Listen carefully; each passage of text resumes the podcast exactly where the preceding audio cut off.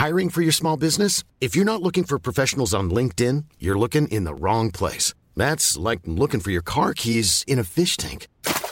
LinkedIn helps you hire professionals you can't find anywhere else, even those who aren't actively searching for a new job but might be open to the perfect role. In a given month, over 70% of LinkedIn users don't even visit other leading job sites. So start looking in the right place. With LinkedIn, you can hire professionals like a professional. Post your free job on linkedin.com slash people today.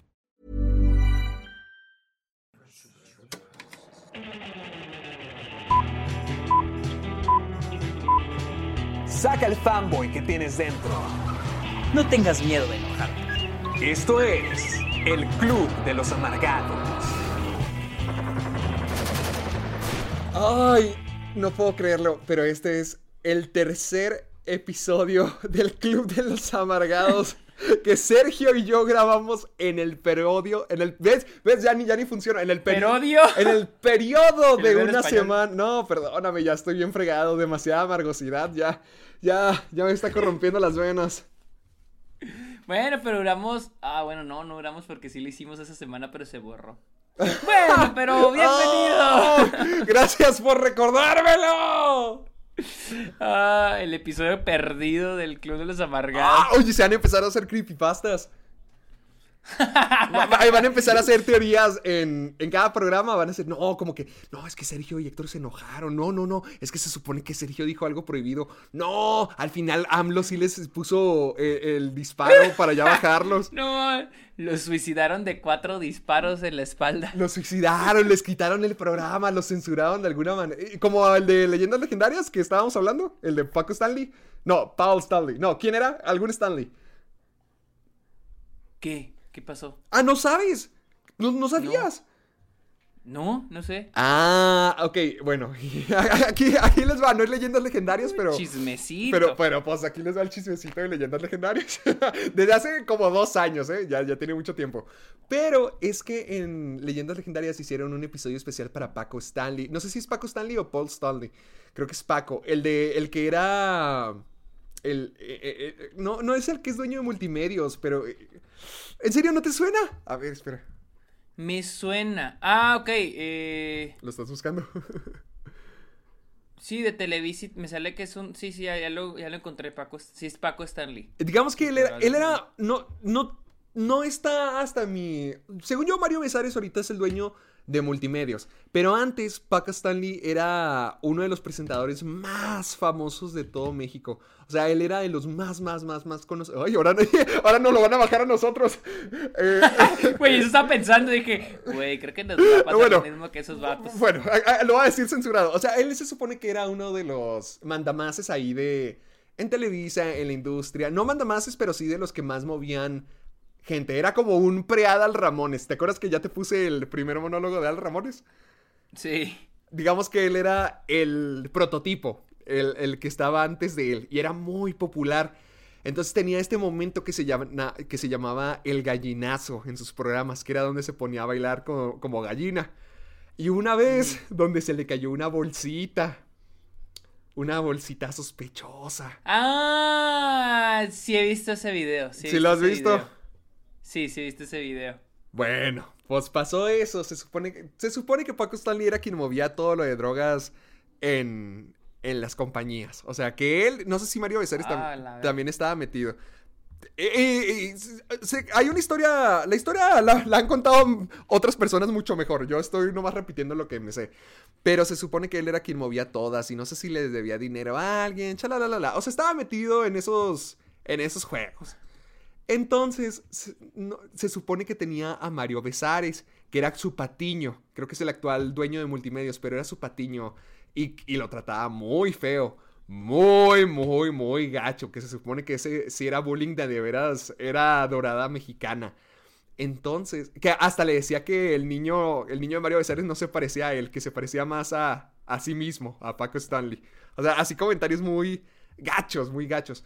Pues se supone que a Paco Stanley lo mataron en un restaurante que se llama, creo que Las Ranas. Justo estoy leyendo eso, lo de la muerte. Aquí lo tengo en Wikipedia. Sí, lo mataron en, en- en Las Ranas o, o en, un, en un restaurante así temático con, con- con ese nombre. Y se supone que ya se lo mataron en la salida. Se supone que ya estaban Mario Besares y Paco Stanley afuera. Bueno, ya, ya iban para afuera, ya acababan de terminar de comer y Paco Stan y Mario Besares le dijo a Paco Stanley, oye, ahí vengo, voy al baño. Entonces que se supone que cuando fue al baño, balacearon a Paco Stanley y lo mataron ahí en la entrada o en el estacionamiento del lugar. Entonces mucha gente teoriza que Mario Besares lo entregó. Teorizan, teorizan. O sea, nada se sabe, nadie sabe realmente qué es lo que, lo que ocurría ahí dentro, pero es lo que pasó. Y, ay, ay, bueno, el punto de todo esto. eh, y esto es esta es la versión censurada, ¿verdad? No, no, sé, creo que sí nos pueden bajar el episodio. Total, con que la familia no lo vea todo bien. Total. Se supone que Leyendas Legendarias sí hizo un episodio totalmente dedicado a eso, que se dedicaron a... Bueno, tú ya has escuchado Leyendas Legendarias, ellos desglosaron todo el caso. Y sácatelas, que, que directamente, creo que la misma familia de Stanley, directamente les bajaron el episodio. No sabía, güey, esa no me la sabía. A dejar citada está en, YouTube. Leyendas legendarias. Paco Stanley video. A ver si todavía está. ¡Ah, no! ¡Ya no, ya no está! Chale, güey. No me la sabía, güey, no me sabía esa historia. Y fíjate, yo se había visto ese video donde se le cae la bolsita. Ajá. Pero. Pero ni siquiera sabía quién era. O sea, no sabía quién, quién, era la persona que le sucedió ese pinche accidente. Sí. Así es. esa fue la historia y leyendas legendarias subieron un episodio al respecto y se los borraron. Y por eso la gente va a pensar lo mismo de nosotros.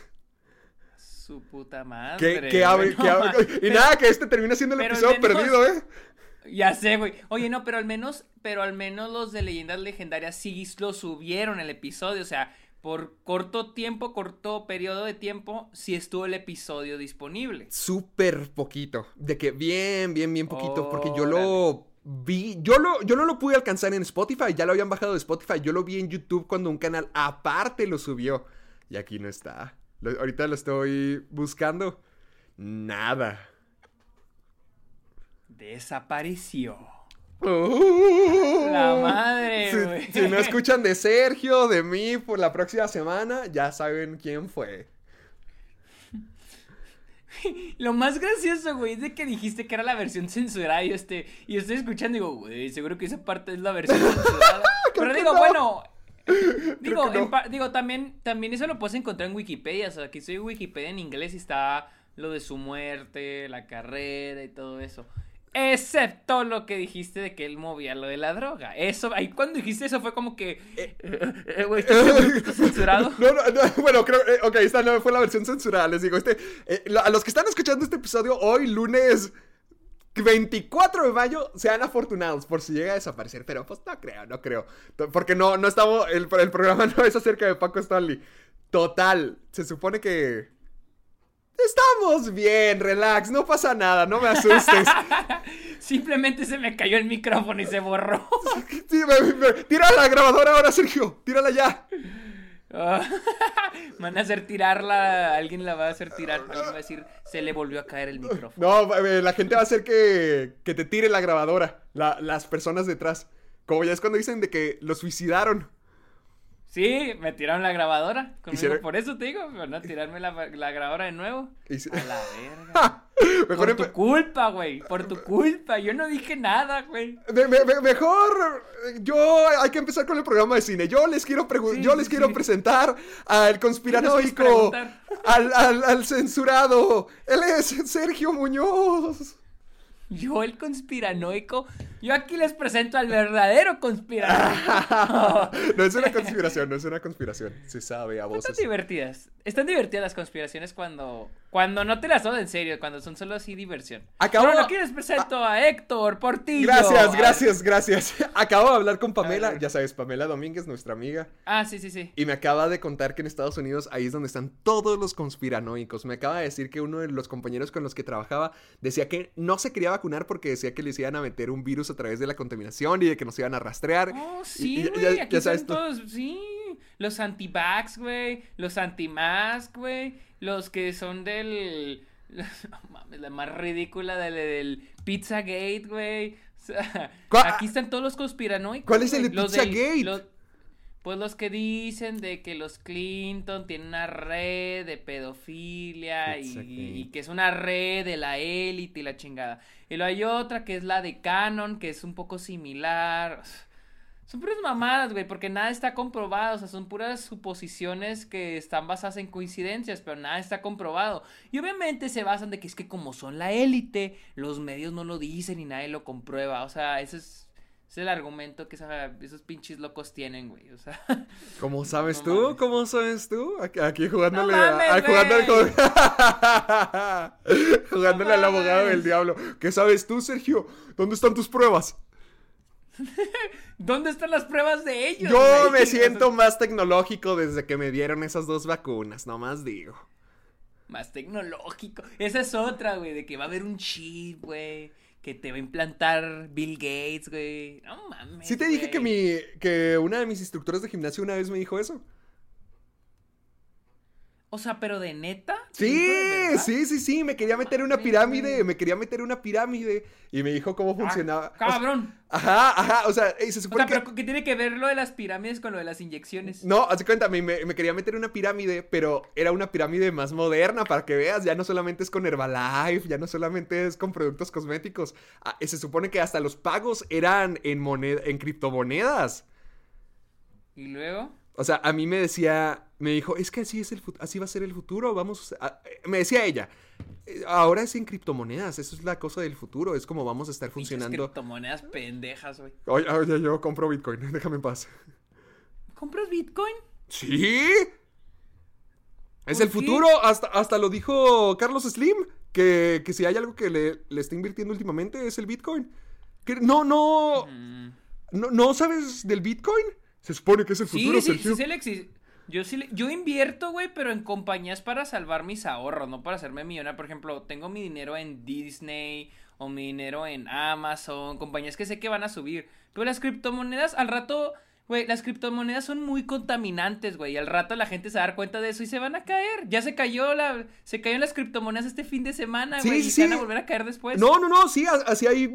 Ya, hablando otra cosa de cine. Eh, así siempre. Ya se sé. se ha caído. O sea, así siempre ha sido. Porque se supone que hay. Sobre todo con el Bitcoin, lo que me he estado informando. O sea, hay una etapa donde te vas para abajo. O sea, de que caen feísimo. Y es ahí donde compras. Porque después es cuando suben muchísimo. O sea, cuando están súper, súper baratas y que en crisis es donde tienes que aprovechar porque tarde que temprano llega un momento donde siempre se va la alza. O sea, ya los últimos años que, que... O sea, me tocó ya ver de todos los años desde que el 2011 creo que es cuando surgió por ahí. No, sí, pero el problema es que ahorita con las criptomonedas como el Bitcoin, el Dogecoin, eh, es que se hicieron muy populares. y el problema es que contaminan mucho.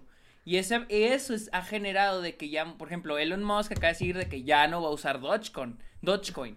Después de que también el güey se la vivió promocionándolo y la verga, ya dijo, no, ya no vamos a usar, ya no vamos a usar Dogecoin o Bitcoin, no sé, creo que, creo que Bitcoin, creo que eh, Tesla ya no va a usar Bitcoin. Por lo mismo, o sea, porque contamina mucho, es muy grande la contaminación. Igual el nuevo, la nueva moneda que usan los artistas para vender su trabajo, mucha gente le está boicoteando por el hecho de que es muy contaminante. Ah, caray, ¿cómo que nueva moneda para vender su trabajo? ¿Cuál?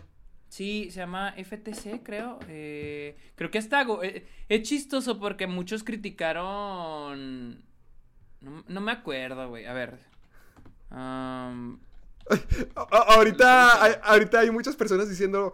¿Qué no este podcast se supone que era de cine?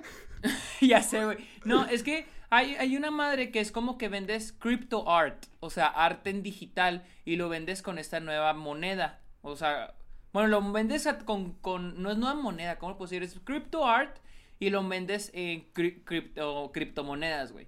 Pero, por ejemplo, por Gorilas hizo algo así, pero mucha gente los criticó porque decían, güey, tus pinches álbums eran sobre la ecología, sobre el medio ambiente, y vas a hacer esa pendejada, güey. Entonces, ahorita se está boicoteando mucho con lo que es la criptomoneda, porque, porque se popularizó, o sea, todo el mundo está de que, oh, voy a invertir en, en, este, en bitcoins o en Dogecoin, pero en realidad no creo que vaya a durar mucho. No siento que sea el futuro, porque te digo, se ha comprobado que es muy contaminante. Y muchos de los que apoyan esas monedas son güeyes como Elon Musk que están, entre comillas, a favor del medio ambiente. Entonces, este... Al menos yo no siento que sea 100% el futuro. O, o, estamos hablando de en el futuro unos 100 años tal vez. Pero cuando se encuentre una manera de que no sea contaminante, pero por el momento es súper contaminante. O sea, hay edificios que están llenos desde la planta más baja hasta la más alta, llena de computadoras que están procesando bitcoins, güey. De la inversión que tiene la gente en el mundo. Entonces, eh, entonces, eso es lo que, por ejemplo, aires acondicionados, el hardware, todo eso es lo que está creando mayor contaminación. Por eso ahorita, por eso, de hecho, este fin de semana es que se cayó porque hubo como cierto boicot a las criptomonedas. Yo no, yo no le invierto a eso, eh, perdón, pero con todo respeto, pero se me hace una mamada. Yo prefiero, o sea, yo invierto de que, por ejemplo, a Disney.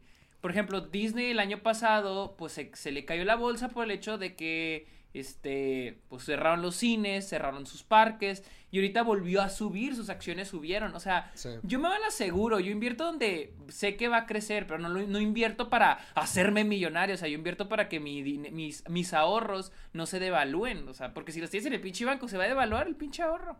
Eh. Nomás, así, por eso yo ahorro, por eso invierto nada más. Es que no tienes mentalidad de tiburón, Sergio. No piensas como tiburón. Ah. no, me, no me gusta esa pinche mentalidad. Ya sé, ya sé, es un chiste, es un chiste, es lo que siempre dice. No, no sé, pero. Yo, yo, sí, no, yo estoy entrando apenas estos meses, o sea, apenas me estaba informando porque era, sobre todo Gaby Mesa me decía que le entrara, o sea, ella le, le ha entrado durante mucho tiempo y sí estaba viendo y vi que o sea, sí convenía. Al punto donde ya vea que ya no convenga y a lo mejor y se venga todo para abajo, sigo como que, ay, pues bye, me voy. O sea, es, es que no soy muy fan de, de invertir en algo que es muy, ¿cómo se llama? Volátil. ¿Cómo se le puede decir? Algo que... Volátil, exacto, esa es la palabra, volátil. O sea, yo soy fan de, bueno, pues va a bajar hoy, pero va a estar subiendo, está, de que está subiendo no exponencialmente, sino de poquito en poquito está subiendo. De repente baja poquito y lo sube, como Disney. Eh, entonces, eso, o Apple, o Amazon, las que sabes que seguro, seguro van a estar subiendo. Tampoco vas, me voy a poner en modo pinche Wall Street, pinche Michael Douglas, güey, y a invertir, atinarle así, invertirle una compañía. No, no, tampoco, güey, o sea, yo no tengo ni puta idea, güey. Eh, pero también le pregunto a gente que sabe, por ejemplo, mis amigos Juan Antonio y Dante, les digo, güey, eh, que está chido. Y me dijo, no, pues invierte a, Ford, a Ford Motors, por ejemplo, a los carros. Ahorita están bajos en, en, las acciones, pero va a estar subiendo. Güey, dicho y hecho, eso me lo dijeron hace seis meses. Hace como cinco meses más o menos me dijeron de que, de que, güey, está ahorita abajo y están bajando, pero va a subir. Y ahorita ya, ya subieron un chingo, o sea, han subido un chingo y dice que, güey, qué bueno que les hice caso. Pero sí, güey, o sea, no tengo, tampoco lo hago como para hacerme millonarios, nada más es para mis ahorros. Y como es para mis ahorros, lo del Bitcoin se me hace muy volátil como para meter mis ahorros ahí, güey, y decirle que no, mames. Porque yo no espero hacerme millonario con, con invertir, solo no quiero perder mi dinero. Ay, yo sí quiero ser millonario, yo quiero... ¿Sí sabes del tipo que ganó un millón de dólares en Dogecoin? En Dogecoin, pero ¿cuánto ha subido en Dogecoin? Será en Bitcoin, ¿no? No, no, no, en Dogecoin, o sea, él compró, él invirtió, él invirtió todos sus ahorros de la vida en Dogecoin y pum, se ganó un millón de dólares. Ah, yo te digo, la neta, yo no, no, no, no haría ese riesgo. No busco hacerme millonario, la neta, o sea, porque siento que es más las que tienes de, que de perder. O sea, es una apuesta, güey, es como ir a un pinche casino, güey. Entonces, y, lo, y lo peor del caso es que al menos en el casino solo influye el azar, güey. Y en este pedo no. Influye el que, que diga una celebridad, el que, que diga el Elon Musk, el que cómo esté el ambiente político. Entonces, eh, no, yo, yo estoy bien así, güey. prefiero no arriesgarme y perder mis ahorros. Porque, no sé, no sé, a mí me da- la neta me da mucho culo ese pedo. Yo lo que estaba viendo es que el portafolio perfecto, por ejemplo, el del portafolio, digamos que nomás un 10, creo que un 3 o un 7% debería ser Bitcoin y, lo- y las demás inversiones tenerlas en otras cosas estables. O sea, por ejemplo, lo que tú dices. Quiero, que yo, es, ah, es, es que es lo que no me he podido informar. Yo quiero ir con, así con un asesor. Es que no, ah, no sé con quién ir porque me gustaría un asesor que me dijera, no, mira, inviértele aquí, inviértele acá, inviértele aquí, todo va a estar bien. Pero, ay, no sé, se me hace tan, O sea, es tan que complicado el- todo ese mugre mundo. Pues no es tan complicado, por ejemplo, mi papá fue con un asesor y él se metió a una compañía así, y- pero mi papá es el que me dice, no, invierte aquí y acá, o sea, esas son las seguras. Y son las más obvias, Apple, Disney, porque cada año, por ejemplo, Disney cada año anuncia películas, cada Sí. año anuncia algo nuevo en sus parques, un nuevo producto. Apple cada año te anuncia un nuevo celular, cada año te, te anuncia nuevos productos, anuncia algo nuevo, cada año. Entonces, no va a ser algo exponencial, pero si va, no va, no se te va a caer. Tendría que ser algo como la pandemia, algo que te chinga Sí. Disney, como la pandemia. O Amazon. Amazon ha estado, crece, crece todo el tiempo. O sea, la gente cada vez usa más el internet para comprar cosas. Oye, ¿y tú dónde O- o- o- inviertes? Eh, yo uso. Empecé a usar Robinhood. ¡Ah! ¡Tú también! Sí he escuchado de esa cosa. Sí, pero creo que no sé si le se puede usar en otros lados fuera de, de Estados Unidos. Con un demonio. Eh, o sea, pero hay, hay de varios, o sea, hay de diferentes. Pero sí, güey, o sea, yo, yo me voy a los. A los que. Por ejemplo, también me dicen de que no, hay una nueva compañía que, que se va a dedicar a lo que es enviar gente al espacio como turismo, hacer tours en el espacio. Y mucha gente dice de que no, es ahorita la compañía a la que le debes de invertir, porque es la futura Tesla, ¿no? Ajá. La que está trayendo cosas innovadoras para el futuro, pero que ahorita no están pegando, pero tal vez en 5 o 7 años van a pegar. Sí. Digo, ah, ok, tal vez sí está chido para alguien que, que quiere meterse a, a ya más a profundidad lo que es invertir, pero no es lo mío, o sea, al final de cuentas es un riesgo, güey. Y mira, ya nomás para cerrar esto. ya o sea, ese tema yo- de inversiones, ajá. Sí, yo, yo mira, mi, mi idea con lo de los, las criptomonedas, eh, no digo que en el fut- sean el futuro. Sí, probablemente sí son el futuro, pero es un futuro de en 100 años, güey. Yo siento que ni vamos a estar aquí. Porque por lo pronto falta mucho para que se normal. Yo, a mí no me ha tocado en ningún lado que me pidan pagar o que exista la opción de pagar con ¿Te, criptomonedas. te acuerdas cuando fui allá al paso la semana pasada? Sí, sí, sí. ¿Te, te acuerdas quién me pidió criptomoneda? Sí, sí, sí, sí. Sí se me hizo curioso que... que- Sí, o sea, a mí se me hizo súper curioso porque a mí nunca, de los cinco años que he vivido aquí y cuando viví en Nueva York, nunca me habían pedido, nunca me han dado ni siquiera la opción de pagar con criptomonedas, güey. O sea, nunca, nunca, nunca. Y, y la neta hay mucho como para que dice, no, es que es la moneda del futuro. Pues sí, güey, pero para eso tiene que haber legislaciones, tiene que superar al dólar. Hay países que siguen dependiendo.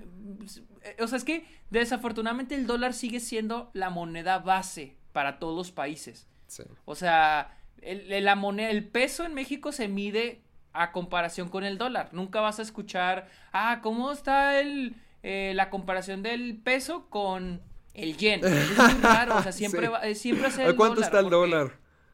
Ajá, o sea, es, va a ser muy raro. Y, y van a pasar muchísimos, muchísimos años para que ya se normalice más el que las se usen las criptomonedas. Ahorita es como que, ah, sí, invertir en, en el Bitcoin, pero no siento que... Y, es muy, demasiado volátil, porque por ejemplo, ahorita está abajo y no sabes si va a subir. O sea, tal vez ahí se quedó y si ya le perdiste, ya te chingaste. O sea, te digo, no sé, esa es, mi perspectiva de las criptomonedas. Siento que son un riesgo muy grande. Sí, eh, yo lo que, mira, yo me vi varios tutoriales durante mucho tiempo para empezar a invertir porque quería, sobre todo no me gustaría desperdiciar mi dinero en algo que no es seguro. Me metí Ajá, para exacto. ver durante mucho, mucho tiempo y siempre había esta tendencia de que había un punto donde se iba de que a la fregada, de que horrible, horrible, bajaba, bajaba, bajaba, bajaba y luego eventualmente, ¡pum!, se disparaba, de que superaba lo anterior. Así siempre ha pasado durante todos los años. Siempre ha habido una tendencia a que siempre pasa así. Entonces, pues yo. Yo, yo espero. Yo con lo que conozco y con lo que espero y con lo que he escuchado, yo sí, yo sí estoy por creer que sí va a subir y sí se va a volver a disparar ya en meses. Pero, pues, quién sabe. ¿Quién sabe? No, sé. El mundo de las inversiones apesta. Realmente detesto todo esto. Sí. Mira, por ejemplo. Oh, es que sí se cayó bien gacho. ¿Qué? Eh, por ejemplo, en que sí se cayó bien gacho el Bitcoin. El Bitcoin estaba. En abril estaba a 62 mil dólares. Sí. Ahorita está a 39, güey. Sí. o sea, casi la mitad, güey. Es, que a eso es a lo que digo, güey, no, no quiero eso, o sea, no quiero estar preocupado de no mames, perdí mis ahorros. O sea, si hubiera invertido mil dólares en esa madre, le hubiera, me quedarían como, me hubiera quedado con 600 probablemente. Güey, no, o sea, no, se me hace un riesgo bien cabrón. Bien cabrón. Por eso no. Por eso no me la juego con los bitcoins. Dale tiempo, dale tiempo. Pero, ¿qué haces con ese dinero? O sea, ponle, ya subió Disney. ¿Tú sí lo sacas o ahí lo dejas? Ahí lo vas a dejar hasta que seas viejo. No, yo sí lo saqué. Ese sí lo saqué. ¿Todo lo sacaste?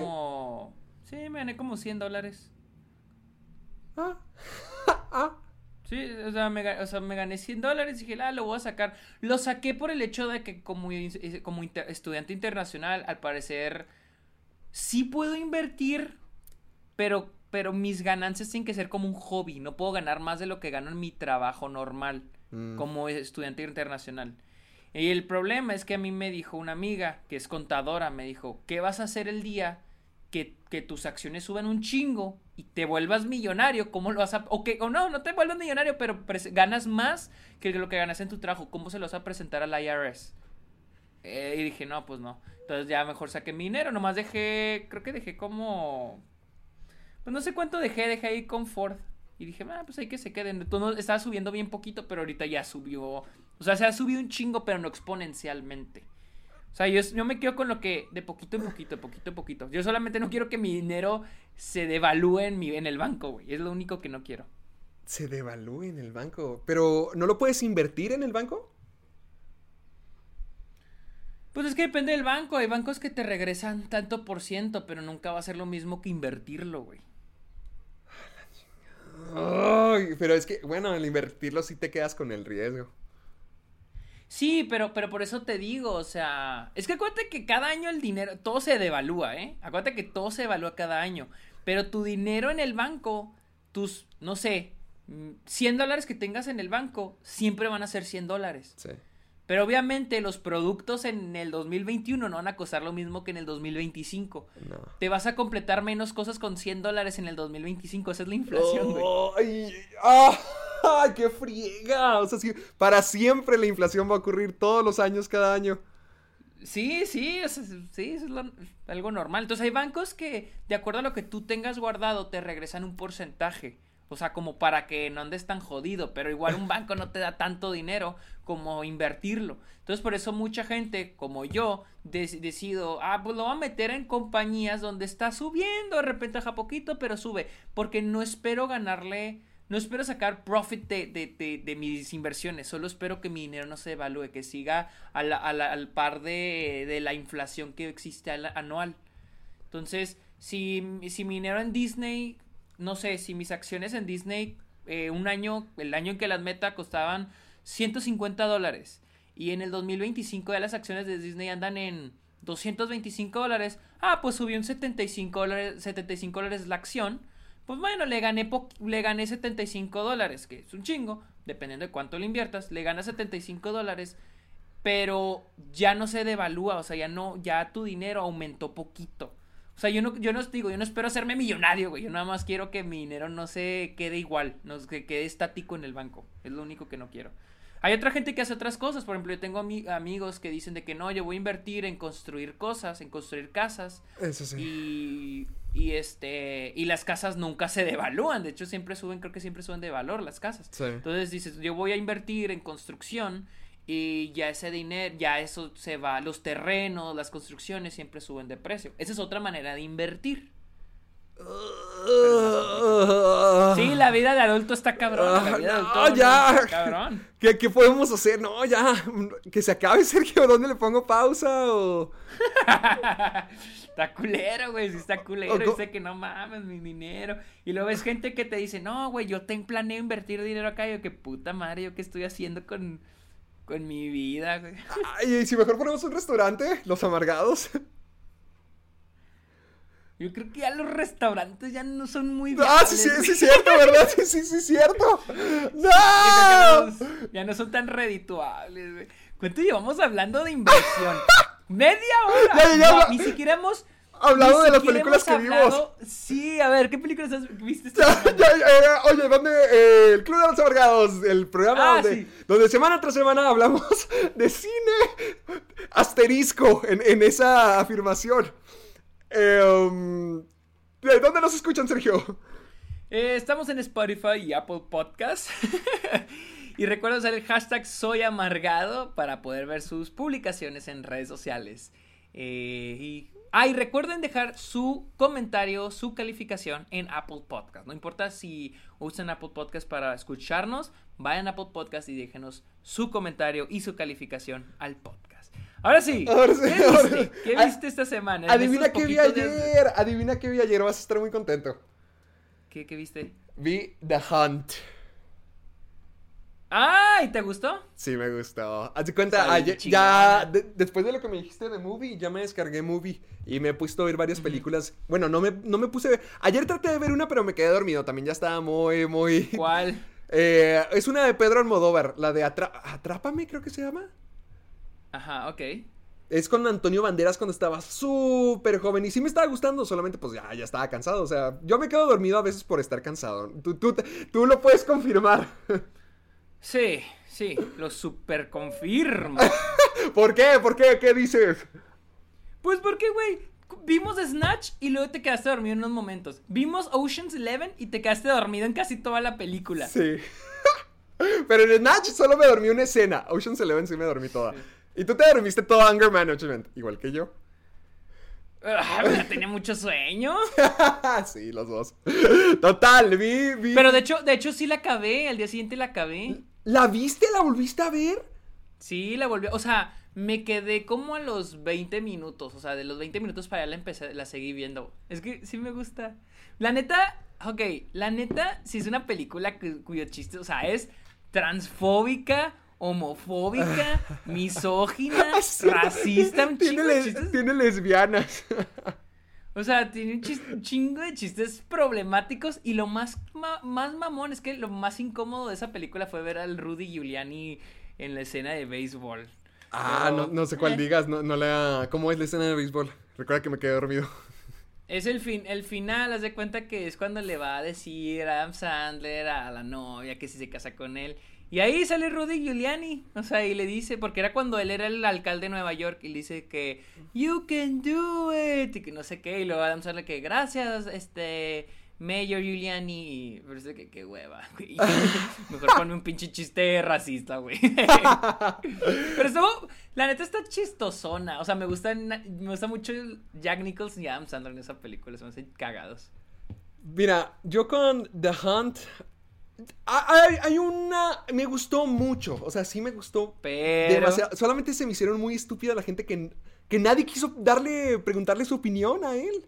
Que nadie le quiso Pues es que. preguntar su lado a este tipo. Simplemente, pum, decidieron que era él y ya. Oh, oh, ¿Crees que debe- deberíamos decir qué es lo que pasa? Ah, pues, o sea, pues la película trata sobre un hombre que es acusado eh, injustamente porque no sucede. Sí, de tocar por- menores. Por tocar menores. Eh, es chistoso, güey, porque por un momento hasta yo consideré que tal vez sí lo había hecho. Yo algún pensé que iba a haber algún consideré. giro. Ya es que al final. Bueno, ay, ay, bueno, ya. sí hay. Ah, ah, Shh, no, no lo spoiles. Espera, ¿cu- cu- eh, giro. Eh, ¿Cuál? ¿Cuál es el giro? A ver, dí- dí- dímelo y bórralo. ah, ah, no, no, no, no, pues el, el de la última escena. ah, el del bank. Sí, sí, hay un giro ahí, este... De hecho, hay un final alternativo. No sé si sabías, hay un final alternativo. Que no lo voy a decir, obviamente, porque si no spoilería. Pero, pues es un giro muy cabrón. Es un súper... A mí la última escena se me hace un giro bien cabrón. Y más porque refuerza toda la película. O sea, de lo. de- estamos hablando del hermano.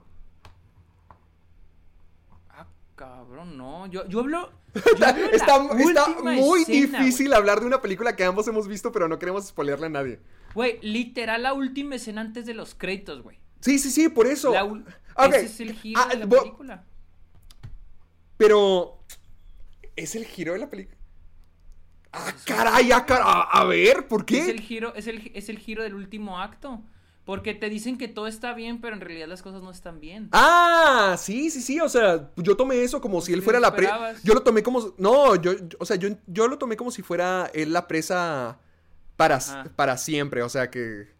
Sí, sí, sí, sí, sí, pero ese es el, ajá, para mí ese es el giro Ese es el la giro. película. Ah, a, a mí no se me hizo como que un giro, a mí se me... A, a- a mí... Pues, pues, técnicamente eso es un giro. A- mí te to- están dando cuenta que las cosas no son como, como son. Sí, pero... es como... No, pues que quieres que te digan, que quieres que salga un vato y diga, siempre estuvo No, muerto". no, no, no. No esa, esa clase de giro no, pero no, no. Es que no lo vi como un giro, yo lo vi como una conclusión, porque literalmente te dicen. Yo lo vi como un epílogo de que año después. O sea, sí, todo está muy diferente, pero te dejan saber que siempre va a estar en la mira. Entonces no pensé que era como un giro, pensé que era como conclusión, epílogo. Esta es la vida de este sujeto ahora. Pero que, pero que fue, que fue lo que no te gustó. Ah, em, no que no me gustara, solo se me hizo muy... No te creas, sí no me gustó, se me hizo muy tonto cómo mucha gente está predispuesta a, a no creerle. O sea, yo entiendo que eso pasa en la vida real, sobre todo estamos hablando de papás, que estamos hablando de que es una escuela, ok, pero siento que en... en Casi todos los personajes, es que básicamente todos los personajes eh, como que si tuvieran un switch de que todos se enojan con él y nomás es el hijo y el hermano, creo yo, el padrino, los únicos que, que sí lo escuchan, que sí quieren escuchar su versión. Entonces, a mí sí, o sea, no que no pase, porque yo estoy seguro de que mucha gente por sus prejuicios, por sus ideas, nomás, es- incluso con algo tan, tan, tan delicadote como, como es el trabajar con menores, pues sí, o sea, sí entiendo que mucha gente vaya a decir, no, es que sí lo tocó y lo tocó y ya, o sea, siempre va a haber gente que, que se va al, al otro extremo del, del creer. Entonces, a mí Es sí, que yo... sí se me hizo no- no muy... me- A, a mí se me hizo muy, muy frustrante el hecho de que todos... Ah, es que es- eso es el punto de la película, ser frustrante. No me parece tonto. No, no, no, tonto no se me hizo. hace se me hace injusto, o sea, a Se mí me no hace me, se me hace un poco injusto, pero no se me hace tonto, o sea, se me hace frustrante, porque yo también trato de empatizar con los papás, o sea, dices, güey, o sea, dices, qué injusto para él y qué frustrante para él. Pero yo, si me pongo en el, en el lugar de los papás, también está cabrón. O sea, Sí. está muy cabrón. Es, es que no digo que sea tonto, solamente... O sea, no, no es tonto, yo digo que... Lo dijiste hace como un minuto. Bueno, bueno, bueno, lo, lo, reite- lo cambio, lo cambio. No digo que sean tontos, lo digo que es muy frustrante. Por ejemplo, la que sí se me hizo muy tonta es la... La principal, la Gerta, lo, la Gert, la cuidadora sí, principal. la, la, sí, la maestra, Porque- la directora, ¿no? Era la directora. Se me hace muy tonta en el sentido de que, ok, funciona para lo que la película pide, porque esta tipa, por su cuenta y por sus ex y por todo lo que ella quiso, o sea, ella decidió que era culpable y se puso a esparcirlo por todos lados a los papás, a, a su propia familia, a las tiendas, o sea, ella solita se puso a... a- Digo, no, no, no, eh, no creo que ella, no creo que ella No, lo haya pero, esparcido no. a todo el mundo. Se lo comunica a los papás porque los papás tienen que saber, güey. Y de ahí es un pueblito, es una ciudad chiquita. O sea, es Se- lo que establece la película. Y sé que O sea, también mí, dice mira, que están es siguiendo que- el protocolo. Yo sé que están diciendo que están siguiendo el protocolo de lo que se tiene que hacer con estas situaciones, pero ah, en, en general se me hizo muy injusto. O sea, me- se me hizo muy frustrante que no se le pudiera, no se le Ah. diera ese permiso para él. Pues es que, es que es el punto de la película, que esa situación es frustrante. Y siento que es una situación frustrante para los dos, para él y para las familias. Eh, y siento que es algo normal, porque tampoco puedo esperar. O sea, siento que es lo más humano. O sea, la- la- lo que hacen los, las, las acciones de los personajes, siento que son acciones humanas. Son acciones que en una situación real sucederían. Nosotros como espectadores es como cuando ves un partido. Como cuando ves cuando a cuando- alguien- Cuando, mi- Contestándole a, a Marco Antonio Regil. cuando yo jugaba, ándale. O por ejemplo, cuando yo jugaba básquet, mi mamá me decía, no, pero es que, ¿por qué no le hiciste eso? Le digo, mamá, es que no es lo mismo estar viendo el juego desde la grada que estar viendo, que estar jugándolo, estar ahí adentro. Entonces, como espectadores, güey, sí dices de que es que ¿por qué no hacen esto? Es que sí, es lo frustrante. Pero también tenemos que entender que están actuando como sería la situación. Es lo que se me hizo muy chido la película. Siento que se, se me hizo muy real. O sea, el hecho de que es muy frustrante para él. y a veces dices, no mames, pinches papás, pero te digo, es muy frustrante para ellos esta situación. El hecho de, de que, de la idea, nada más la idea de pensar que a tu hijo, eh, tu hijo Sí, fue lo han tocado. sexualmente está, está culero, o sea, la neta, a mí sí me gustó mucho The Hunt. No, a mí me hizo ta- muy, muy chida. A mí también, pero me enojaba. te sea, sé que es el punto, sé que tienes que sentir la empatía de lo frustrante que es la situación de, de no poder escapar, de que todo el mundo decida, hasta incluso yo digo que ha de tener un comentario respecto a eso, de que cómo ya deciden que eres culpable y, y ya lo eres, o sea, ya nada cambia. Siento que también tiene mucho que ver con eso. Pero, ay, cómo me frustraba, sobre todo la esposa del mejor amigo y, y la maestra. O sea, se me hacía muy como que ya cállense, pregúntenle a él qué onda, o sea, ¿cómo, cómo puede ser tan desbalanceado todo este pex. O sea, yo sé que tú y yo sabemos que él no es el culpable y que ellos tienen los indicios para creer que sí. Pero, pues te diré, o sea, te digo que hubo un punto en el que al, al- antes de la mitad, yo llegué a pensar de que tal vez sí lo hizo. yo O sea, cuando, yo sí llegué a pensar que sí lo hizo. cuando se vuelve a encontrar con la niña, con la niña original y la carga, yo pensé que ahí iba a haber algún, alguna revelación, como que, ah, caray, qué pex, pero... ah, Pues no. pues no, pues. Yo la que, yo la que vi fue Dog New York. ¡Ay, de no! Es la única que me falta de Charlie Kaufman. Y la tengo, Sí. ya la tengo. ¿Qué tal está? ¿La tienes? Sí, la tengo, pero no la he visto. Yo también la tengo en Blu-ray, la- pero desde hace meses la tengo y la vi. Está muy buena, está muy buena, está... Es difícil de entender, la neta, está cañona de entender, pero está muy triste, está muy Ay, triste con un demonio, se, se había escuchado eso. Pues, ¿de qué ¿Por qué se te hace triste? Pues es que es muy metafórica sobre el pasar del tiempo, o sea, de que las cosas pasan muy rápido, de que somos, solo somos humanos esperando el siguiente día, esperando el fin de semana.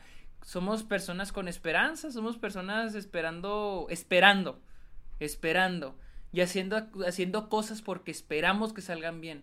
Hacemos cosas esperando aprobación. Esperamos esto, esperamos lo otro y este... Ay, y, es, y es muy interesante, por ejemplo, la idea de que mientras más creces las cosas pasan más rápido, el tiempo se pasa más rápido, todo es más rápido mientras creces, eh, las cosas son más difíciles, más complicadas, y aún así pasan más rápido, o sea, y el tiempo se te va de las manos. No sé, se me hizo, Ay, o sea, como Qué que bueno que no la es vi. difícil, es difícil de comprender, pero comprendes el sentimiento, o sea, el sentimiento ahí está. Y no mames, está bien pinche deprimente esa película. Madre deprimente. santa, qué bueno que no la Sí, vi no- entonces. Sí, no, está muy, está exageradamente deprimente. ¡Madres! Ajá. O sea, yo creo ¿Es la película más deprimente que hayas visto? De Charlie Kaufman.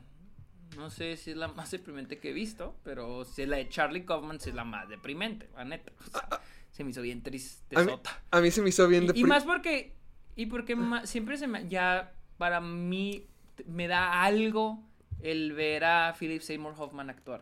Mm. O sea, como que me da algo, hay algo verlo en pantalla que, que se me apachurra bien cabrón el corazón. Como de que todo lo que pudo ser. Pues, ¿cuál pudo ser, güey? Ya lo, lo fue. No, o sea, Pues, pero todo lo que pudo seguir siendo.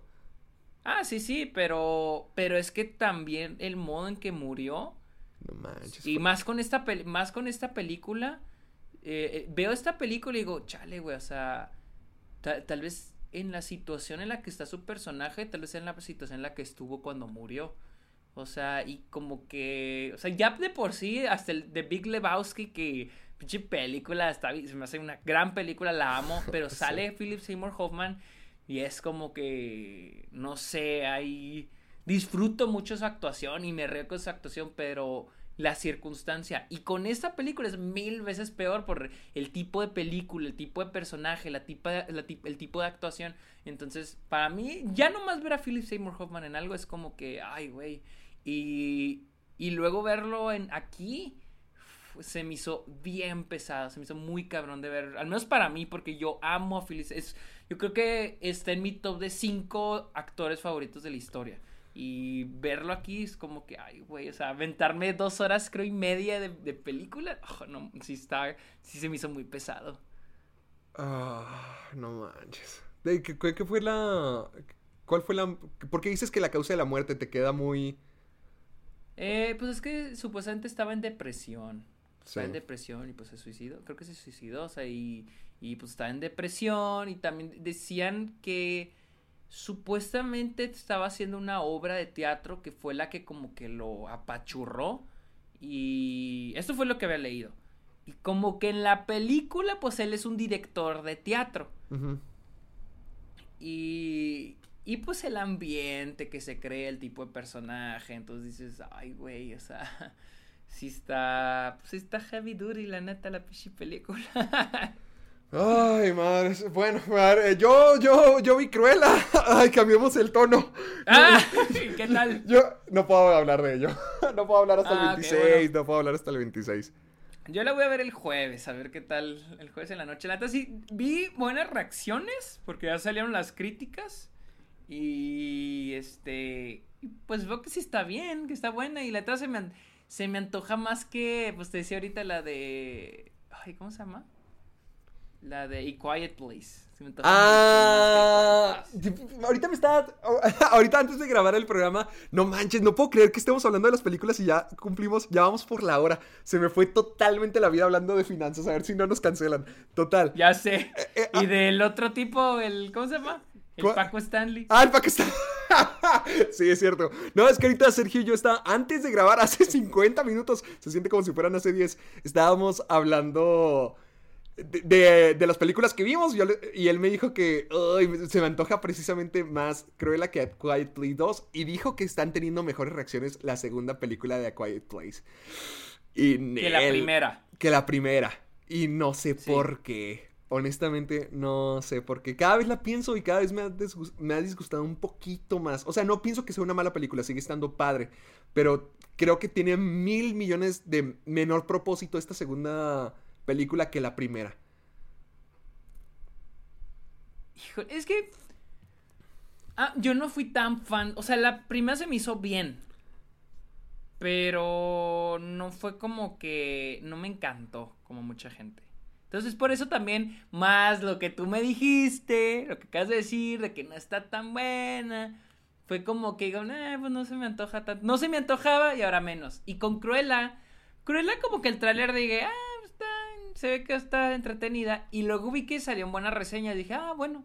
Muchos, muchos han de decir de que pinche Sergio, porque, porque esperas que las reseñas digan, pues porque voy a gastar dinero en para ir a pagar un pinche boleto por eso, güey. O sea, no voy a, no voy a gastar en algo que no ¡Anímate! ver. Hazte tu, tu propia opinión de A Quiet Place.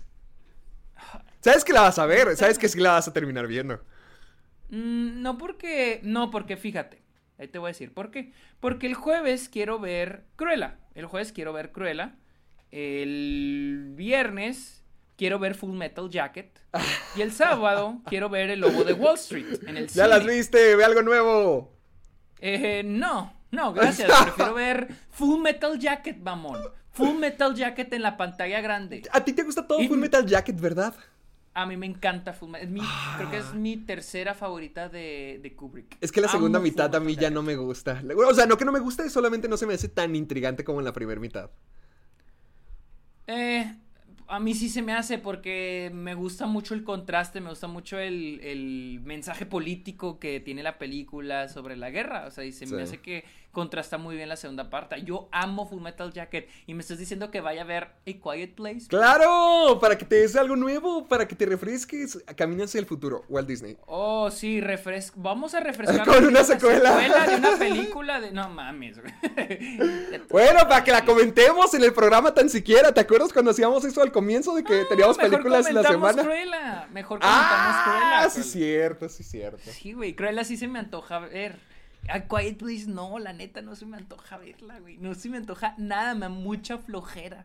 Es que ya como que esto del mundo posapocalíptico, aliens. Es que es precisamente por eso a mí que me ha estado gustando menos. No voy a dar ningún spoiler, pero el tercer acto ya introducen así como. Bueno, no, toda la película introduce comunidades. O sea, buenas, hasta de como lo que hemos visto de sobrevivientes, hasta las malas, las que ya están todos locos. Pero son partes tan. meh de la película, son tan partes como que. No, o sea, no.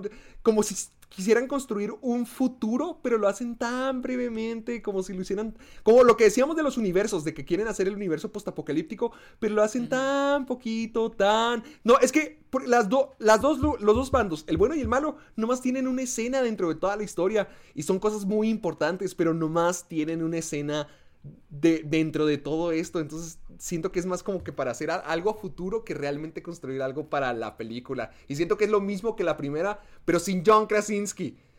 Y, metiendo en su lugar a, a este, ¿cómo se llama? A Cillian Murphy. A Cillian Murphy. Que es la misma historia que la de. que es John Krasinski otra vez. Se me hace lo mismo. Y solamente tienen que ir a un lugar para cumplir con algo, digamos. O sea, tienen que ir a un lugar. Sí, de punto A a punto B. Ajá, punto. Tienen que los obstáculos. Y hay un momento donde los personajes se van a pelear, algo así, ¿no? Algo. No, la pelea no, pero sí es de punto A a punto B y tienen un montón de obstáculos. A eso me refiero. Punto A a punto B y tienen un montón de aventuras. Em, refiriéndome a los bandos buenos, a los bandos malos, chalalalala, todo eso. Y. No, o, sea, está padre y las, las escenas siguen siendo bien de tensión, siguen estando bien muy buenas en cómo están filmadas y cómo te hacen sentir eso de que, ¡ay! Guarda silencio, guarda silencio, si no ya valió todo. Pero no se me hace tan.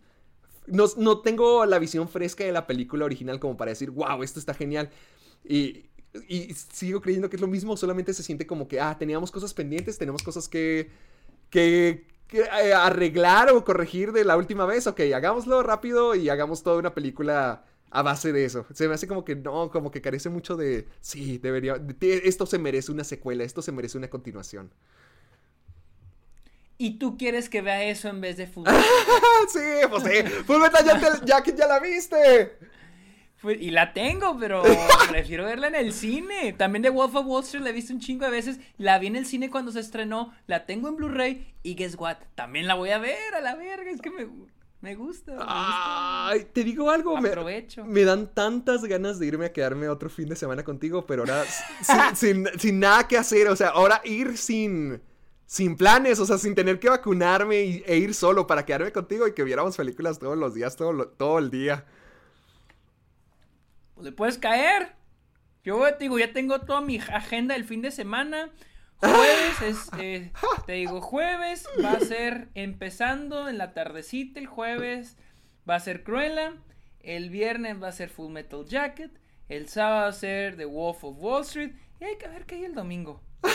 a ver qué hay. Y el domingo van a volver a pasar Full Metal Jacket, la voy a volver a... qué payaso, qué payaso. No, pero es que también, güey, también no va a estar gastigaste, güey. O sea, bien podría haber 12 dólares, te vas a gastar 600 pesos en ir al cine este fin de semana.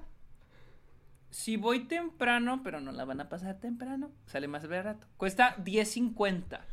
Y sí, me voy a gastar 10, 10 y 10, 30, sí, 600 pesos en... Ay, ¿tú quieres que vaya a ver? O sea, bien podría ir a ver eh, a Quiet Place el domingo, pero no, güey. ¿No está, ¿no está on demand eh, a Quiet Place? No, no. Ah, pues sí, no, es imposible. es imposible que esté, además, por todo lo que se trata. ¿Por qué? yo digo que es esa clase de películas que no, que jamás podrías ver en streaming. O sea, no me gustó tanto a Quiet Place 2 como la original, pero de que tienes que vivir la experiencia en el cine para realmente sentirla, ahí sí. Ah, sí. Ahí sí. Tienes a los pinches carros pasando aquí afuera de tu casa, luego tienes el pinche vecino haciendo ruido, yo soy ese vecino. a Fernando ahí golpeando la bolsa afuera. Sí, güey, entonces no. Bueno, Fernando creo que es el que menos ruido me hace. Pero sí, güey, o sea, y lo de la película está todo el tiempo en silencio. Siento que sí, no. No, no, no creo que se disfrute mucho en, en plataforma de streaming. Ah, rayos, está bien. Ah, y, ya, bueno, ¿sabes qué otra vi? ¿Sabes qué otra vi? ¿Qué? La de. La que ahorita te voy a decir, la que mañana tengo entrevista. Ah, se llama Boss Level. No, un día más para matar, creo. Un día más para matar o para morir. Ya es que siempre le ponen ese título en español a las películas de las películas de acción. Un día más para morir. ¿Y qué tal? Es que a mí sí se me hizo mala. Se me hizo mala, pero disfrutable. Se me hizo. Pedos, así. sí, o sea, sí está mala, pero se me hizo disfrutable. O sea, sí se me hizo así un súper placer culposo. Porque mira, es. Es de la misma temática que conocemos acerca de mueres, revives, mueres, revives, mueres, revives. O sea, de que es como Groundhog Day, como Feliz Día de tu Muerte, Palm Springs, todo eso. Y esta, bueno, bueno, además de Al filo del mañana, esta es la de las pocas versiones de terror, digo, de terror de acción, que donde se utiliza este concepto. Y se me hizo padre en ciertas cosas, o sea, se me hizo muy divertido. pero ¿qué tal la de y la de Tom Cruise? Por eso, por eso Al filo del mañana.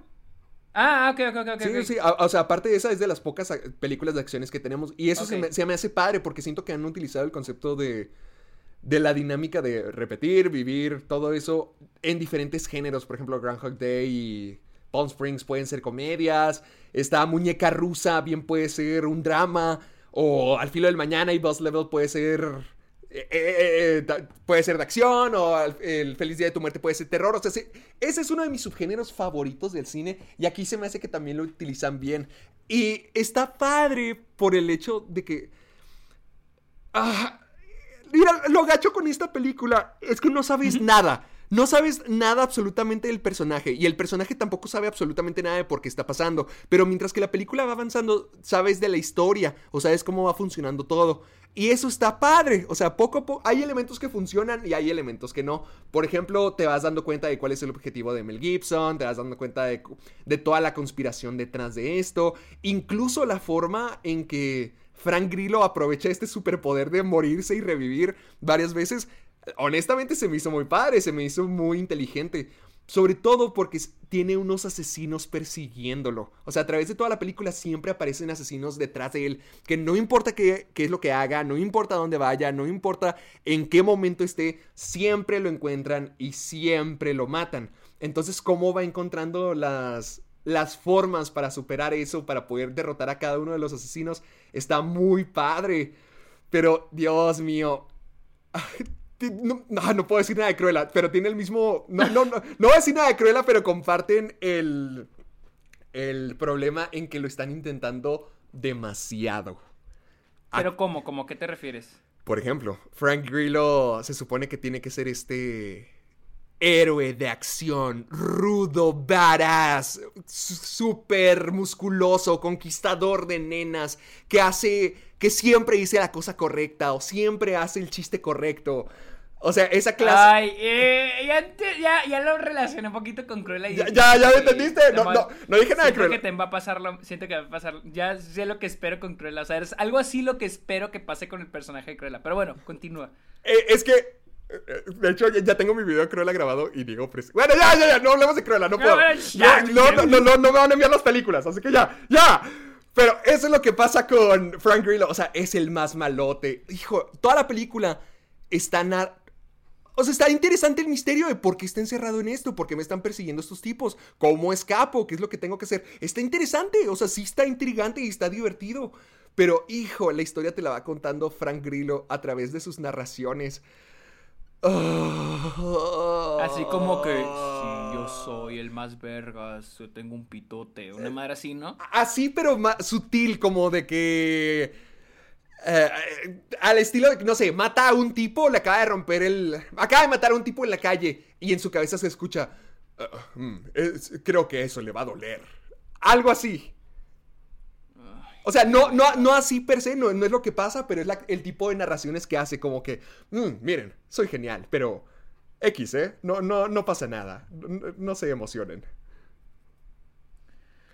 Ay, qué hueva. O sea, entonces, ¿qué? Aparte de eso, ¿qué fue lo que no te gustó? No, más que nada eso. eso y más que nada que tratan de sobrecomplicarlo.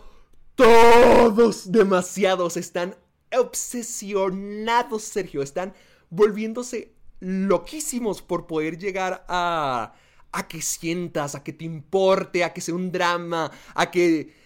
Ay, qué güey. O sea, no puede ser una película nomás de puro pinche cotorreo. Tienes que, que tomar así, en sí, así, así, así mismo en serio. Ese es el problema. O sea, es que no se toma en serio en muchas cosas. Por ejemplo, te digo, todo lo de los asesinos está genial. A mí se me hizo bien padre. Hay algo muy inteligente que nunca había visto en bueno, no te creas, no, sí, sí lo he visto. En Groundhog Day aprende hasta un idioma entero. Pero aquí o sea, la forma en que utiliza lo del concepto de morir y renacer y lo de los asesinos y todo el misterio, sí está muy, muy, muy padre.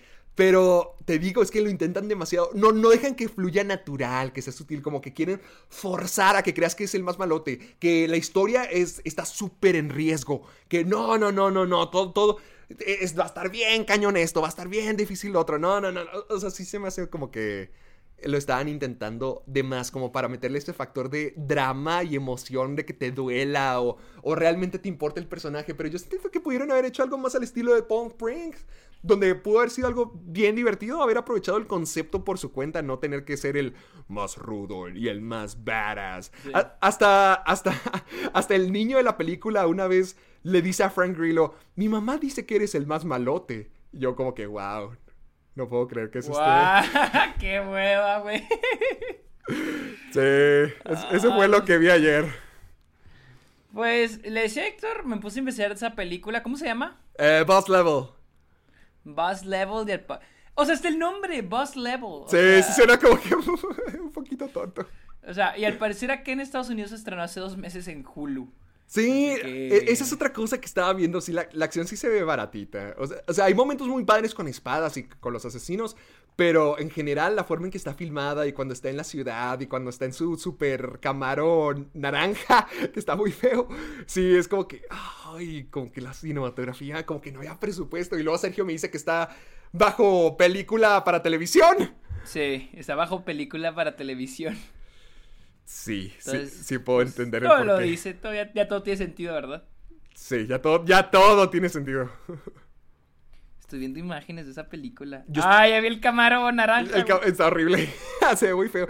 Gente, no sé por qué pintan sus carros de colores chillones. ¿Por qué hacen eso? Y sobre todo colores naranjas. No se ven bien. No, y aparte, o sea, por ejemplo, estoy viendo una foto y ni siquiera quedó, queda como que contraste bien en la fotografía. Bueno, pero ¿quién soy yo, verdad? Para... ¿Quién soy yo para juzgar? Oye, Lula, está, bien rara la fotografía porque hay momentos donde se ve como que la saturación más alta y hay momentos de la saturación se te ve muy baja. Sí, está bien saturadote. Eh, son- Las, las escenas afuera es las que están Sale más Naomi saturadas. Watts. ¿Es Naomi Watts la, la esposa? No, pues no sé si es la esposa, pero pues sale ver. Naomi Watts. Sí, sí, es la esposa. Ay, Naomi, Sí, sí, es la esposa.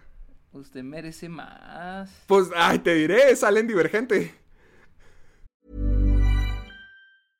Hiring for your small business? If you're not looking for professionals on LinkedIn, you're looking in the wrong place. That's like looking for your car keys in a fish tank. LinkedIn helps you hire professionals you can't find anywhere else, even those who aren't actively searching for a new job but might be open to the perfect role. In a given month, over 70% of LinkedIn users don't even visit other leading job sites. So start looking in the right place. With LinkedIn, you can hire professionals like a professional. Post your free job on linkedin.com/people slash people today. Pero en Divergente te sale esta. Ah, Shailene Woodley. No, no, no, no, no. Alguien Aquí- ya más veteranón. Aquí sale Mel Gibson. Ay, pero Mel Gibson, que güey, ya. Ya está destruido. Ya, ya, sale un chingo de cosas que no. No, sale Kate Winslet, güey. Kate Winslet también, También sale en Divergente. Era la que yo estaba pensando. Bueno, ¿Le damos a las noticias o qué? Vamos a las noticias y hablando de plataformas de streaming, salió una noticia, un artículo de, de Associate Press donde decían que las plataformas de streaming van a empezar a fomentar el que no se compartan cuentas entre usuarios porque les está costando billones de dólares a las plataformas de streaming esta acción de los usuarios, el estar compartiendo. Ajá. Y este. A pesar de que, por ejemplo, Bob Iger, cuando sacaron Disney Plus, dijo de que no, esta es una plataforma que es para compartir, o sea, está diseñada para que la gente la comparta. Pero sí se dice, por ejemplo, al parecer entre adultos entre 18 y 29 años, el 56% comparte sus plataformas de streaming. Ok. Es que- O- sea que pues es todavía que podría haber más usuarios todavía en Netflix. Sí, ajá, o sea, podría haber más usuarios en todas las... Lo que, lo que al, parecer durante, creo que durante el- el- la primavera, Netflix empezó a llevar a cabo aquí en Estados Unidos eh, como testing, como prueba, Ajá. de que cuando tú entrabas a, a- a Netflix, te tenían que mandar un correo de confirmación. Ok. O sea, es como de prueba. para que Ah, seas tú o sea, cada vez que la- haces un inicio de cuenta.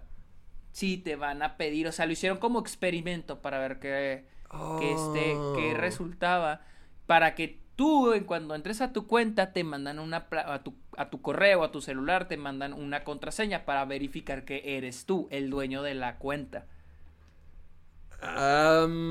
Qué- flojera, pero nomás lo, nomás lo estás sobrecomplicando, ¿no? No es como que, ah, pásame tu Pues cuenta. no, O sea, pero- No, porque la que, la que hace eso es Amazon. Amazon suele hacer eso, eh, al menos cuando quieres hacer en Amazon, muy seguido te pide confirmar. Me da mucha flojera, me da un chingo de huevo cada vez que me pide eso. O por ejemplo Ah. que mi papá quiere entrar a su cuenta de Amazon y le trato de ayudar, pero como yo no soy el dueño de esa cuenta, le tengo que decir, oye papá, te llegó un correo con un código, mándamelo y me tiene que contestar, tengo que esperar que me mande el código, a ver si no ha caducado, y meterse. Es una chinga cuando otra persona es la dueña. Sí. Pero si eres el dueño tú, no es difícil. Por ejemplo, yo cuando quiero hacer login en Amazon, pues luego, luego me llega el celular o el correo y lo meto rápido el, el código. Sí, sí. Pero eso es algo que, que está calando Netflix. Ah, o sea, es con tiempo. O sea, hasta tienes que, como de que pone el código en los próximos 50 segundos.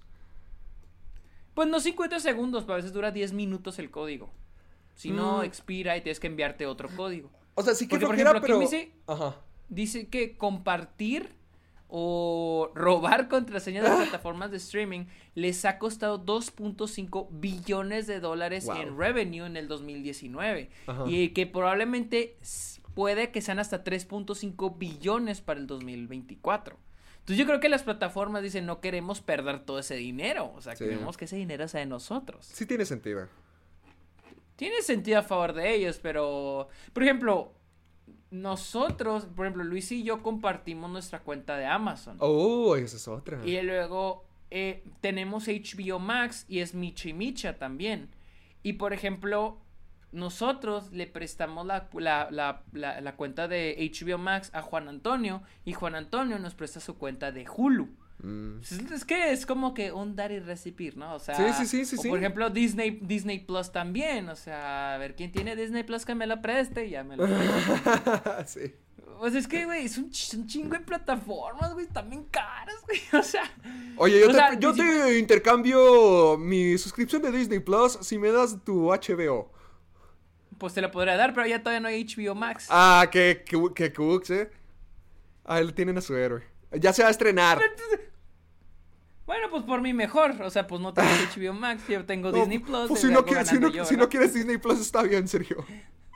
De, de- de hecho, que, si quiero, ya voy a volver a reiniciar mi cuenta de Disney Plus porque. ¿Qué vas a ver? Quiero maratonearme. Quiero ver Up porque nunca he visto Up. Y quiero ver este. Toda la saga de Star Wars. No sé- Toda la saga la quiero ver. ¡Ey, ey, ey! ¿Qué te parece si vemos The Last Jedi y The Rise of Skywalker juntos? O sea, de que tú y yo juntos, o sea, ¿vas a venir? Sí, o sea, de que yo. O sea, o cuándo te la vas a echar.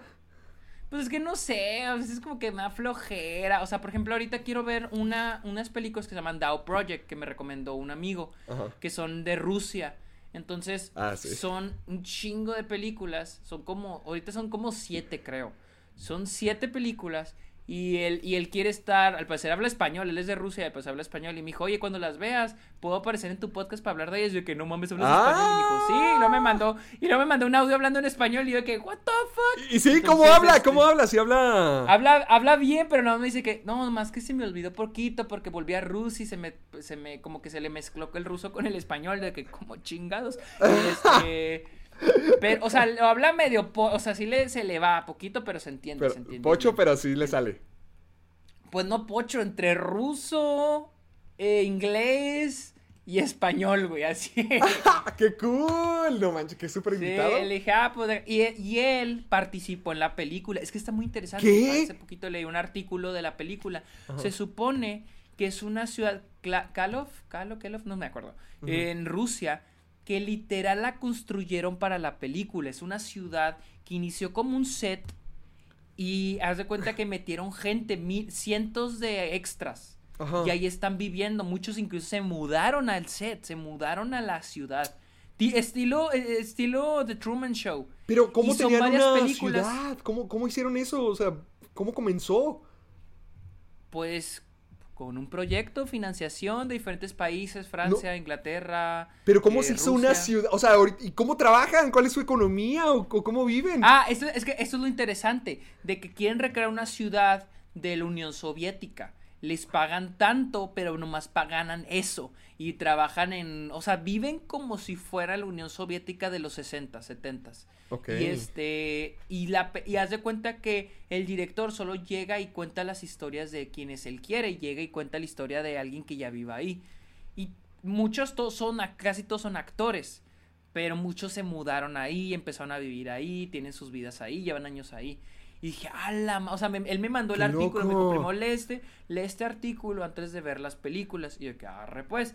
Y leí el artículo este fin de semana porque está bien larguísimo. Y yo, este, que no mames, güey, qué pedo con esta madre. Y pues ya dije, no mames, ahora sí las tengo que ver. Y te digo, son como seis películas y todavía hay más que van a salir después. Pero son pero todas de gente va- real que vive ahí. Sí, como que es, como que son actores, pero al mismo tiempo les piden que no actúen, que lo vivan, por así decir. Está muy interesante. Y yo dije, ah, la madre. Y él, cuando yo lo conocí, yo lo conocí en la fila de Uncut Gems. Y él me había Ah. dicho que, él me había dicho que estaba traduciendo, estaba ayudando a traducir una película. Y después, este, cuando me recomendó y todo, le dije, oye, ¿cuál es el orden de las películas? Y me mandó el orden. Me dijo, es que, ay, me dijo que, oye, cuando vas a hacer un podcast, es que me gustaría participar para hablar de, la, pel- de las películas. Dije, ¡Qué "Ay, cool! pues sí, súper jalo. Me dijo, es que yo conozco al director, de hecho yo participé en las películas.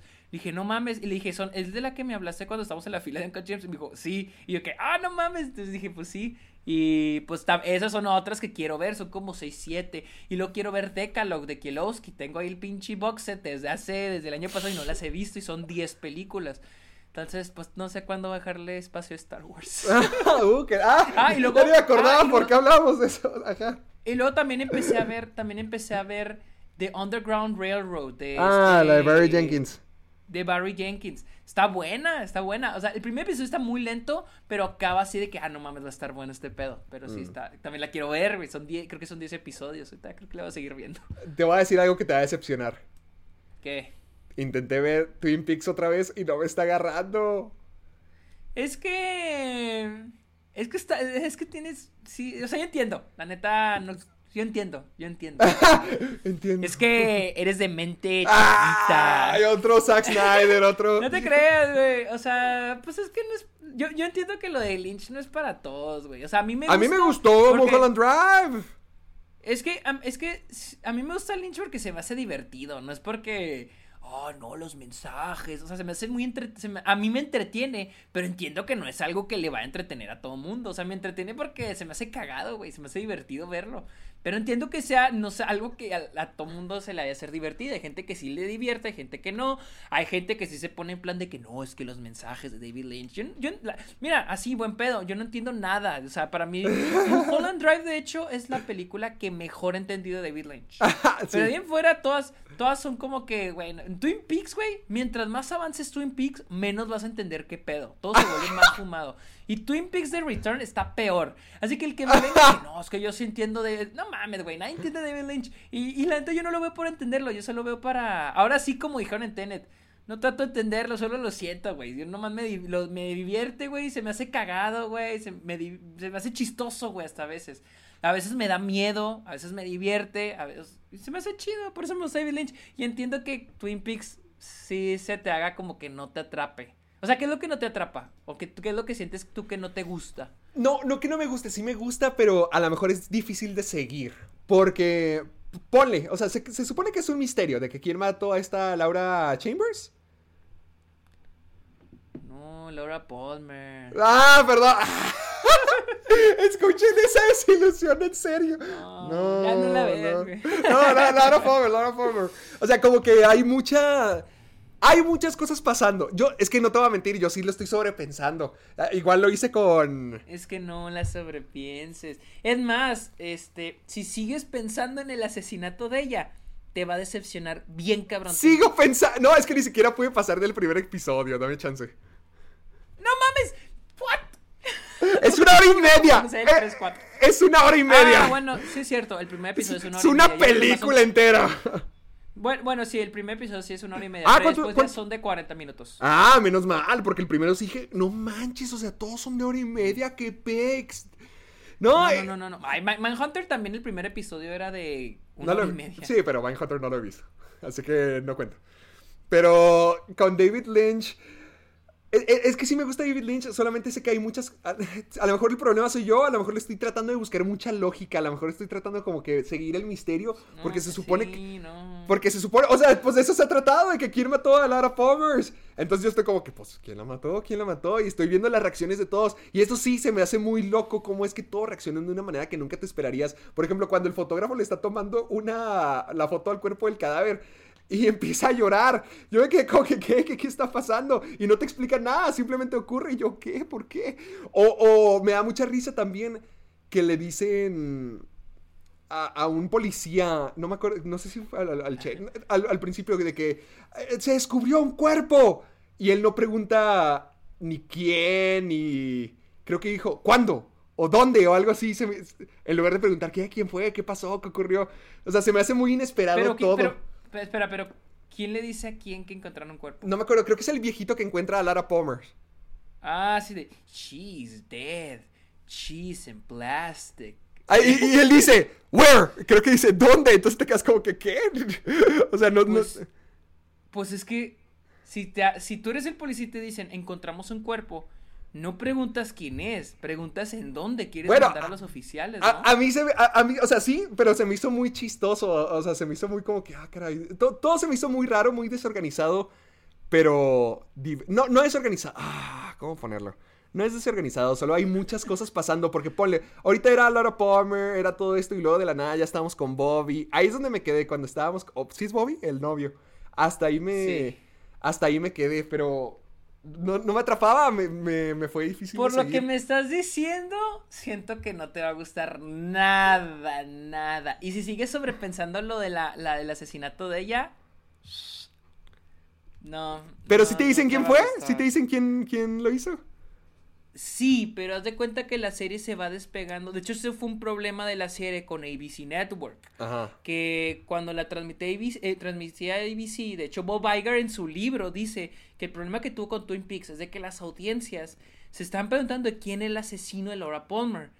Pero, pero David Lynch se está cada vez y cada vez separando más y más y más de que de la, del misterio, o sea, se está enfocando más en la gente. Y es que yo siento que esa es la, la, esa es la, la más que nada Twin Peaks es más no es tanto sobre quién la mató. De hecho lo forzaron a revelar, él no él, ¿Él- él no iba a David decir? No- él no iba a decirlo, él nunca lo iba a decir, pero lo forzaron a hacerlo. En la segunda temporada lo revelan, casi a la mitad. Pero él es. A mí, lo- a mí me gusta mucho Twin Peaks. Uno, porque es mucho la reacción de un pueblo a una tragedia. Y dos, eh, yo he visto Fire Walk With Me, la película, la he visto dos veces. Y esta vez que la vi en el cine, para mí fue como que, wow. Porque algo que se me hace mucho de Twin Peaks es de que explora la historia de la víctima. Por lo general, vemos películas sobre asesinatos o series sobre asesinatos que exploran el, la investigación o explora a la gente, pero no explora a la víctima. Y aquí se me hace muy chido que explora mucho el asesina eh, explora la vida de Laura Palmer. Y me gusta que ella no era una, cha- una chava perfecta. Sí. Y eso me gusta mucho porque honestamente en la actualidad tendemos a de que de que hay un feminicidio y que andaba a esas horas de la noche y por qué andaba vestida así. Y me gusta mucho que David Lynch con, con esta con, con Twin Peaks ella presenta a, a Laura Palmer como una chava con problemas, con defectos, y que aún así nadie la juzga por eso, nadie la juzga por lo que era, y no nos no la juzgamos por lo que, lo, por lo, lo que hacía, y que, que digas, no mames, por eso le pasó. Y al final, la revelación de quién la mata es tan absurda, es tan cabrona, o sea, es de que qué pedo, que no tiene mucho que ver, o sea, no hay manera de que la culpes, o sea, y me gusta mucho cómo explora a la víctima, la historia de la víctima, la explora de Laura Palmer.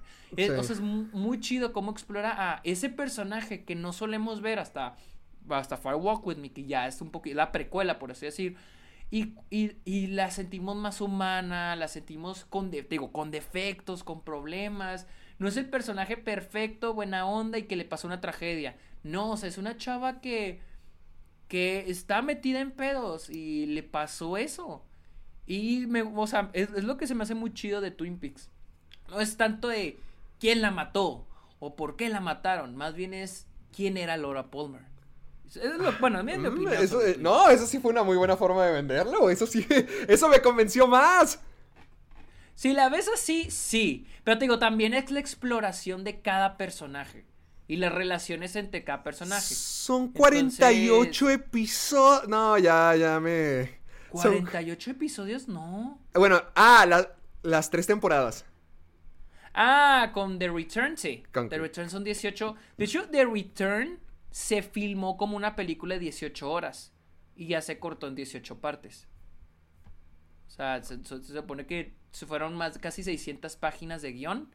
Y son casi 18, más de 20, casi 20 horas de, de metraje. Y se cortó. Pero es como una película. Twin Peaks The Return, no manches, y- pero bueno, no, está, está, está bien, a, a lo mejor le voy a seguir dando una oportunidad, a lo mejor tengo que estar en el mood para verlo, todavía no me rindo con Twin Peaks, todavía hay chance.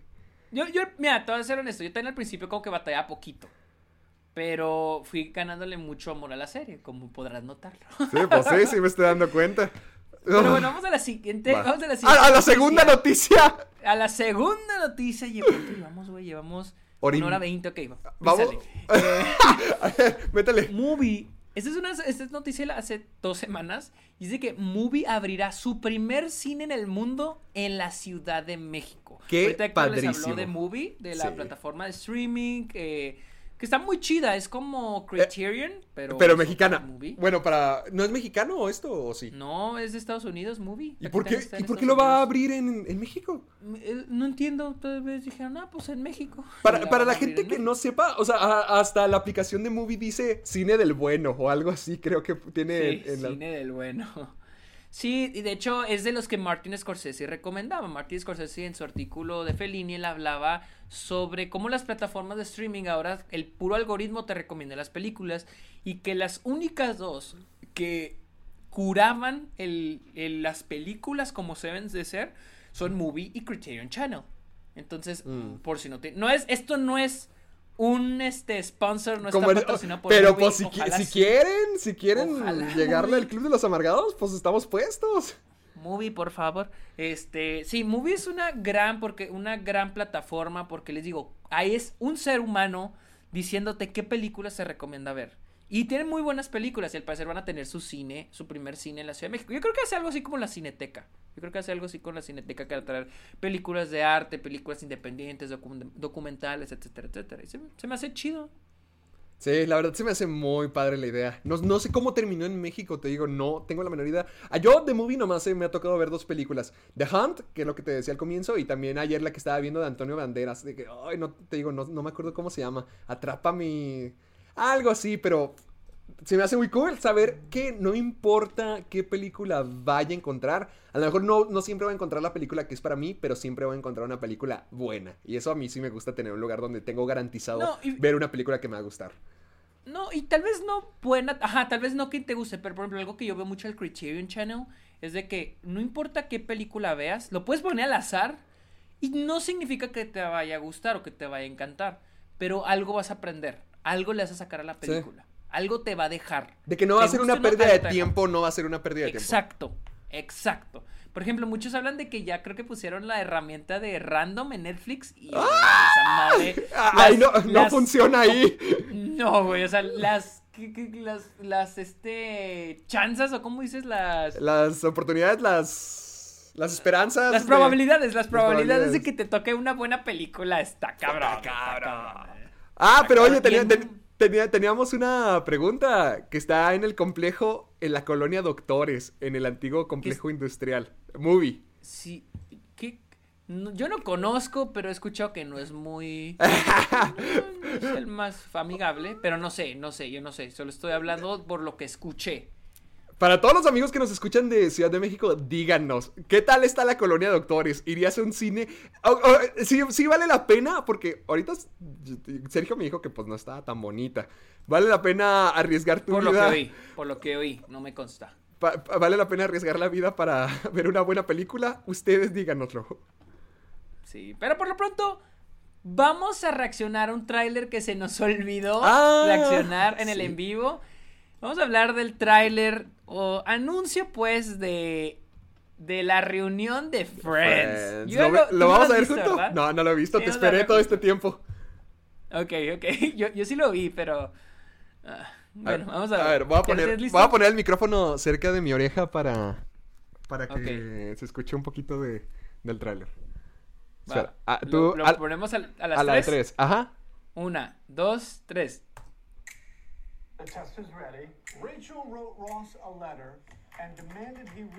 Eso sí lo había visto. back. No más eso, no más eso. How many pages was that letter? 18 pages. 18 pages. Front and back. Front and back is correct. Se ven bien grandes, Sergio. Demasiado. Se ven grandísimos. Where's the tissue box? Ah. ¡Ay, no! ¡Es con James Corden! No mames, neta, no lo alcancé a ver. Ahí salía la voz de James Corden que lo va a presentar. ¡Wow! No. Manches. Ahí está, ahí está James Corden, tu amigo. Ay, no, no me lo recuerdes. Lo odio. No manches, todos están bien diferentes.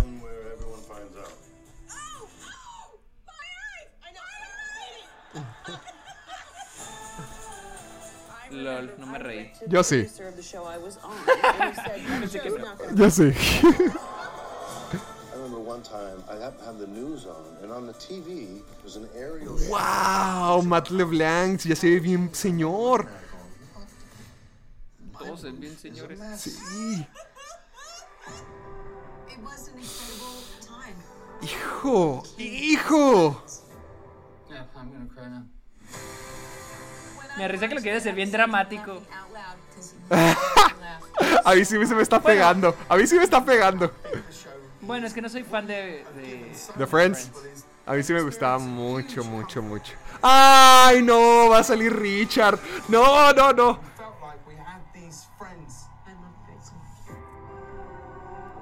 Oh. Te voy a hacer franco, sí me pegó. Sí me pegó, sí. Yo no, yo no sabía, yo no, sab- yo no sabía que te gustaba Friends. Sí, a mí sí me gustaba. Yo siento que sí le tiran mucho, mucha carrilla últimamente. Como que cuando yo estaba en prepa me acuerdo que era lo más popular. O sea, era lo más, lo más, más popular. Y yo sé que es una serie misógina, Yo- racista. Yo cuando estaba. Ah, sí, wow. No, o sea- en prepa, yo me acuerdo que lo que pegaba era How I Met Your Mother. Todos están de que, ah, ¿ya viste How I Met Your Mother? Sí, Ay, yo, ándale, como te pegaba tanto How I Met Your Mother, yo me iba por Friends, que siento que era como que una... el- eres el único y de. Era, de- era el detergente, obviamente. y, y ahorita mucha gente le tira shit. Es que muchos dicen que no, que estaba muy tonta, que no daba risa. Es muy fácil compararla con otras series. Si, si te metes a YouTube, hay un montón de videos comparándola con The Office y cositas así. Y todo tiene mérito. O sea, hay videos que lo hacen muy, muy bien. Y sí entiendo el. De dónde viene el hate a Friends o el disgusto por Friends. Pero no sé, yo lo sigo viendo como algo de su época, algo noventero. Sí, de los noventas. Ajá, o sea, algo noventero, algo 2000, y sigo fijándome en lo que... Yo sigo recordando lo que significaba para mí entonces, no en los noventas, sino en la, en la prepa, que era cuando estaba viendo eso, que lo que es ahorita, sí, a lo mejor ahorita no se me hace tan chistoso, a lo mejor ahorita no es la gran cosa, pero no manches, yo me acuerdo que fui, Cinemex trajo los, algún, trajo tres episodios especiales al cine, y me acuerdo de haberlos visto, yo fui a verlos, y sí se sintió bien bonito, sí se sintió de que, ah, no manches, o sea, yo sí les tengo mucho cariño a, a todos los personajes. A mí sí me gustan todos los personajes, en- con todos estoy, tengo un vínculo, los conozco bien, me he visto todos los episodios de Friends. O sea, sí me gusta y sí se me... hasta la gente dice, wow, Friends no es graciosa, o hacen esos memes de, veo Friends hasta que me ría y nunca se ríen. Pero a mí, a mí sí me gusta, se me hace bien, lo veo como un, pro- un producto de su tiempo que sigo disfrutando y no manches, ver todos unidos otra vez. No vi la del príncipe del rap y no la he visto, pero esta... e- He esta sí es la una- reunión, yo he oído que la reunión del príncipe del rap sí estuvo muy buena. Que sí estuvo bastante, bastante buena. Pues es que tuvieron a las la- dos tías, Viv. A mí lo que me da risa del tráiler es de que lo ponen como que, ay, sí, somos amigos, qué feliz estoy de estar con ustedes de nuevo. Pero me da risa porque no se hacía esta madre la reunión porque al- creo que algunos de ellos están querían, querían, querían que les pagaran más. Neta, güey. O sea, ¿Quién es? ¿No sabes quién es? ¿No sabes quién es? No, no sé quién. No No. sé quién, la neta, pero creo que se salió que no se estaba así. Ya es que ya vamos como dos años con lo de que, ay, va a haber una reunión de Friends, y va a haber una reunión, y va a haber una reunión, Sí. y que no se hace. Y lo sale HBO Max y lo dicen de que, ay, ahora sí, pero no, de repente no, y que de repente no. Y en una de esas fue porque no acordaban que porque los, los actores, algunos, querían que les pagaran más. Mm. Entonces, yo sé que, güey, no mames, güey. pinche reunión de Friends nada más, güey, con tus compas. Quieren sacar lana, pero bueno, digo, O sea, yo, yo sé que es muy así, por eso somos el club de los amargados. O sea, le quitamos el, el encanto y el gusto a todo, pero francamente. A huevo. No, pues yo ya estoy harto. No, quiero volver a disfrutar. ya quiero volver a disfrutar las cosas. Porque honestamente, si yo no hubiera sabido de nada de eso, me acuerdo cuando estábamos en el paso y que me dijiste todo eso, yo, válgame Dios. Y ya, si yo no hubiera sabido nada, si no supiera nada de las cosas que investigamos y hablamos y todo eso, yo estaría muy contento. Como que sí, mi reunión Bien, de bien Friends. decía, ¿te acuerdas que Cristóbal, el profe Cristóbal de filosofía, decía que los filósofos no, o sea, puedes vivir tú qué? ¿Cómo era como que si era- los filósofos no eran felices porque siempre estaban en busca de la verdad? Entonces Sí. tú puedes o buscar la verdad y, pero ser infeliz o vivir en la ignorancia pero ser feliz. Ah, Creo que nos hace falta vivir en la ignorancia. Un poquito más de ignorancia. Acá, no. Bueno, pues la siguiente. Vamos a la siguiente, esta, esta se me hizo muy chida. Eh, es de que ah, en una entrevista de The Guardian le preguntaron a Zack Snyder que cuál era su respuesta a la crítica, pues crítica entre comillas, que Martin Scorsese le dio a las películas de superhéroes, porque en realidad no era una crítica. Y eso fue lo que dijo. No eh, frigues, Zack que no eso fue hace un año y medio, hace dos años, todavía. Sí, todavía. toda- todavía traen lo de Martin Scorsese. Así Martin es- Scorsese ahí, ahí sigue dando vueltas en su piscina en la rosca que tiene y todo el mundo sigue Ay, hablando de ya él. sé, ya sé, ya sé, todos enojados con Martin Scorsese que porque dijo que Marvel no era cine. Y lo que, mira, lo que Zack Snyder, neta, me quito el sombrero de la respuesta de Zack Snyder. Dijo, es justo, Martin Scorsese es un genio, y si eres muy bueno en lo que haces, if you're really good at something, si eres muy bueno en algo, comentar en algo de ese mundo, pues, tienes completamente todo el derecho de hacerlo. Y no este, y no disminuye el respeto que le tengo a él. Estoy seguro que él no estaba hablando de mis películas. Luego se rió, jaja. Se te- o sea, ¿lo hice Eh, de verdad o como que Como que bromeando, porque, porque, porque dice, estoy seguro de que no habla de mis películas. Y dice, y si, y si lo hace, prefiero pensar que no lo estaba haciendo. Él tal vez se refiere a las otras. Eso fue lo que A dijo. Marvel. Güey, pinche respuesta está bien chingona, güey. Sí, o sea, sí lo dijo bien. Pues es que sí, güey. O sea, ¿para qué te las vas a tomar en personal? Además, ¿cómo dices? Martin Scorsese está mal. Hablando, sea, Martin Scorsese habla de películas. Uno de los mejores mal, directores de todos los tiempos O sea, está no mal. Es director, es historiador, es cinéfilo. O sea, es el amante número uno del cine. Y vas a decir, Martin Scorsese está mal. O sea, yo creo que es la, la respuesta más madura que ha dado alguien acerca de los comentarios de Martin Scorsese. Y la neta, o sea, pues es que sí. Y luego, más porque dices, bueno, yo hago películas de superhéroe. Pues, ¿para qué me lo tomo personal? O sea. Mejor pienso que no se refiere a mis películas de superhéroe. Y ya, digo, "Ah, bravo por Zack Snyder, bravo por Zack Snyder. Como quiera, honestamente, yo sí siento. Bueno, obviamente es especulación, pero sí, a lo mejor y ni siquiera se refería a eso Zack Snyder. Digo, Martin Scorsese. Yo me imagino que se refiere mucho a la fórmula de, de Marvel. Y sea como sea, al menos Zack Snyder con, con su Snyder Cut sí quiso ser fiel a su visión. Y eso sí es diferente. Eh, no, yo siento que sí, Mar- Martin Scorsese se refiere a, A todos- a todos en Yo creo general. Sí, yo creo que se incluiría también el Snyder Cut. O sea, sí la incluiría. Pero, pero el punto no es ese, porque tampoco es como Martin, como que Martin Scorsese diciendo que son malas películas y no deben de existir. Porque pues no, él, él lo dice, es otra, es una nueva forma de arte, pero no es cinema. No es lo que él se refiere como cinema. Es otro tipo de arte y no está mal. No está mal o no es, deben, no es de que, que se detengan, no- que no existan, destruyanlas. No, pues para nada. O sea, Cada o sea, quien lo, lo que peor quiera. que puede hacer es to- tomártelo personal. Yo creo que es lo peor que puede hacer tomártelo así que personal porque dijo eso. Como creo que fue James Gunn el que hasta se ofendió y dijo es que yo soy admirador de Martin Scorsese y que diga eso. Y que, güey. Güey, Sí. las películas hacen millones. O sea, yo creo que hacen millones de dólares las películas de Marvel y DC como para que todas se hagan los ofendidos, güey. Eh, Sí, él ha de estar muy contento haciendo lo que él hizo. Ya sacó su visión, él ha de estar muy feliz con eso. Sí, exacto. Pero tenemos una pre- otra noticia de esta mañana y es de que Timothy, Timothy Chalamet va a interpretar a Willy Wonka en la nueva película de origen que va a hacer Warner Brothers. ¿Por, por, por qué Willy Wonka necesita un origen? Güey, ya se lo dieron, Tim Burton se lo dio. Sí, Tú- pero... le dio una escenita donde... Pero eh, el este va a ser un origen directo al original. Eh, Estamos hablando de que este tipo es. eh, ¿Qué? ¿Gene Wilder? ¿Gene Simmons? ¿Cuál? Ah, Jim Wilder, Kirk Wilder, pero y, güey, de todos modos, güey, o sea, una se me hace una mamada de que el- el- la historia de origen de Willy Wonka, o sea, La historia nunca, jamás contada. jamás contada, güey. no mames. Sí, güey, es como que, güey, ¿qué vas a contar, güey? Que día se come un pinche chocolate y le. Ah, pues sí, eso es. Probablemente, Eso probablemente. Mmm, buen chocolate, quiero hacer los míos. Fin. Y que, y que Christopher Lee es el papá. Sí, sí, sí, pues así, eso pasa con, con la de Tim Sí. Burton, que su papá es dentista y que nunca había probado caramelos. Entonces, al momento donde ya finalmente lo logra, pues se vuelve el chocolatero que tenía que ser y el papá se muda, creo que a la Antártida o algo así, no sé, se pone muy rara esa película, no sé cómo es que se lleva todo el edificio. Está muy. Sí, güey, sí es cierto. ¿Te acuerdas de que regresa y el edificio ya no está?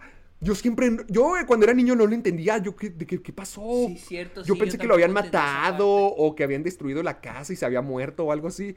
Pero pues aparece después y le, le limpia los dientes a Willy Wonka. O sea, sí se me hace bien raro que, o sea, el papá se llevó todo el No, no, edificio. No, no, no, ah, no, no, no, no. Por lo que entendí yo, es el mismo lugar, pero todo lo demás desapareció, lo destruyeron y él fue el único que se quedó ahí viviendo. Algo así yo entendí. Yo sí lo entendía. Pues yo entendía que, o sea, o sea nomás el... Bueno, quién sabe, pero... esto No sé, bien- yo hace años la vi, güey. La neta no me siento con el derecho de opinar. Se- según yo, nomás el edificio es el que no estaba, porque los, los lugares a su alrededor sí estaban ahí. Según yo, pero también la vi hace años, ya quién sabe. A ver, la, la- la Según yo buscamos. era a al ver. revés. Willy Wonka Kid, ya tratando de desenvolver el misterio de Willy Wonka. Ah, mira, Childhood Memories, vamos a ver. A ver. Espérame, espérame, espérame. Ah, a ver si lo tienen. Espérame. No, si es su... A ver, aquí está, aquí está. Espérame. ¡Se lo lleva! ¡Se, se lleva el edificio! What the fuck? Mira, te lo voy a mandar. No, güey, no, la neta. Te lo voy a mandar, ve el, el minu- el minuto 426. A ver. Ahí estoy entrando. O sea, se lleva el edificio entero el papá de Willy Wonka. ¿Por qué? 426, ¿verdad? Ajá.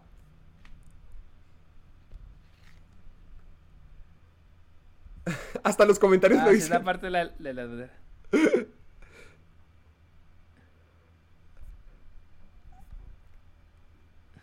A ver.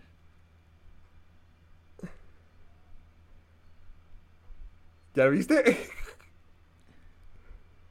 Puro silencio aquí. Ah, ya vi los comentarios. Uy, sí es cierto. Se lleva el edificio entero el papá. O sea, ¿cómo se lo llevó? Si nomás fue al museo. Nomás fue al museo. The fuck? Chale, tengo que ver esa película de nuevo. Sería cool verla otra vez. Ah, oye, ¿sabes qué voy a, a la mejor? Mañana tengo entrevista, pero eh, siento que va a estar tranquilito. ¿Sabes qué es lo que tengo ganas de ver hoy? ¿Qué? ¿Qué? La película de Practical Jokers. Ay. Yo sí la quisiera ver, pero siento que me va a dar pena ajena. Siento que va a estar bien cringe. ¡No! Que no digas eso. ¿Qué oíste tú? Es que, que le quisieron poner narrativa y una historia así eran Sí, chavitos sí, y así. sí. Y. Y pues no, la neta tengo una buena imagen de ellos, pero no, no se me antoja verla. Es No que ya. Ah, eh, bueno, no sabes dónde. A, a lo mejor para ver episodios completos o algo así. Bueno, es que acá está en HBO Max. Ah, púdrete ya. La siguiente noticia. Hoy de la mañana salió el tráiler y el póster, el primer póster de Eternals. Héctor no ha visto el tráiler, ¿lo vemos no. o qué? Sí, le- que es- estaba la gran duda si hacía la videoreacción, pero nada, está bien. Está bien, no lo voy a hacer, hagámoslo ya. ok, aquí ya lo tengo listo, dime cuando tú estés listo. A ver, espérame. Ah, voy- espérate, no, la tengo que ver el celular, déjalo ver el celular mejor. Espera, no. A ver, Eternals. Tú dices. Ya lo tengo aquí. Espérame, espérame, espérame. Ok, y yo lo tengo aquí. Espérame. A la de tres. Una. dos, ah, espera, espera, espera, espera, espera. tres. No lo había abierto, no lo había abierto. Otra vez, otra vez, cuéntame. Una, dos, tres. Voy a volver a acercar el. A ver, ¿qué tal? Mira, es Nomadland.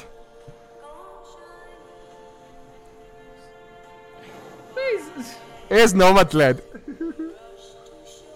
Se me hace chistoso que ahora se pusieron de modas estas, este, estilo de, este, este tipo de fotografía cuando Terrence Malick lo hizo con Days of Heaven.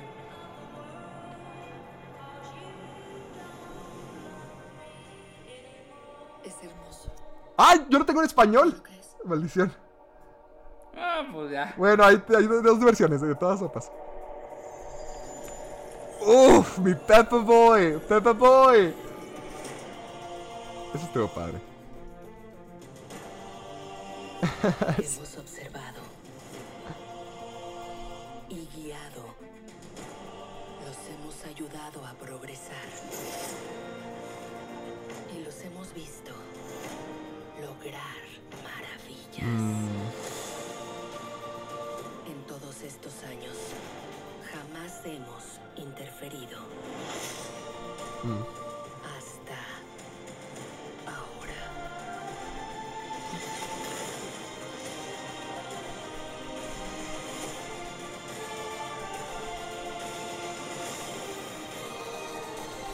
Ah.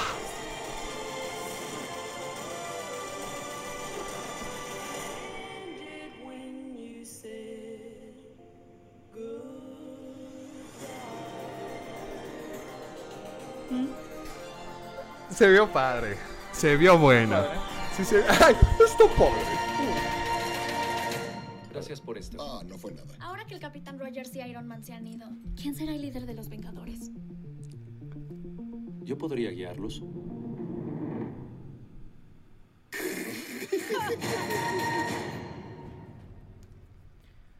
Mm, está padre, a mí, a mí sí me gustó. que fuese. mm, Eh, eh, eh, bueno, ese chistecito al final sí se me hizo como que jiji, pero todo lo demás. sí, me- también a mí. Pero lo- todo lo demás digo- está bueno. Porque digo, son los Eternals, no sé exactamente qué son, pero pues nos ponen como estos seres muy cabrones. O sea, ¿qué importancia tienen para ellos los Avengers? Creo que por eso se están riendo al final, creo que por eso se ríen como que jiji. Ah, yo pensé que era como que no puedes liderarlos tú, pero es como que, güey, ni que Ah, no, no, no, yo, yo siento que todo lo contrario, no, yo siento que eso mismo de la que se ríen como que, pff, Ah, por Dios. ok. Sí, yo, yo lo tomé así al menos. Se me hizo Ah, padre. bueno, yo lo tomé como que no estás preparado para eso. Nah, a tampoco, mí lo que se me hizo muy curioso, a, a mí lo que se me hizo curioso que no mencionaron el nombre de Chloe Shaw en todo el tráiler. Fue una de las cosas que me pareció más curiosa. Habiendo ganado el Oscar, pero... Pero sé que Marvel nunca le da importancia a los directores. así que directores. tampoco me extraña, tampoco me sorprende. Buen punto, eso sí es cierto. Porque, ¿qué? Al, al director que más le han echado flores es a John Favreau y los Rousseau, ¿que no? No, yo creo que a los que más... A ver, déjame... A pero Rus- no, a ni- ni- Rousseau, según no, ha, yo. no ha habido ninguna película que la promocionen, que yo recuerde, Como director. con el nombre del director. Ni siquiera el póster, ni siquiera el póster de esta... De, de la película tiene el nombre de Chloe Shaw, más que armero abajo en los créditos de... Pero Y los por- típicos y- y por créditos Chloe de- Shaw. O sea, viene el nombre de Chloe Shaw mero abajo, pero los créditos de sindicato, o sea, del, del textito abajo que siempre viene. Pero no viene que From Academy Award winner Chloe Shaw. No, no viene nada de eso.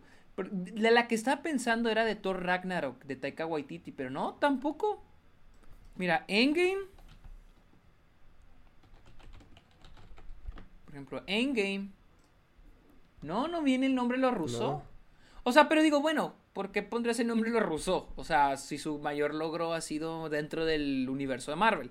Pero dices, güey, Chloe Shaw acaba de ganar hace unos meses el Oscar a Mejor Directora. Y su película ganó el Oscar a Mejor Película. Sí. O sea, o sea, digo, tampoco lo tienen que promocionar. Simplemente es como que me ref- refuerza mi argumento de que tal vez a Marvel le vale madre lo de los directores. Ah, pues sí, O sea, sí podría ser. Ah, Podría ser su forma de, de hacer marketing. O sea, dejándole todo el peso a, a los personajes. La película se ve bien, la neta. Tampoco me quiero hacer, como siempre, no me quiero hacer ilusiones porque ya me ha pasado varias veces, he que terminado decepcionado.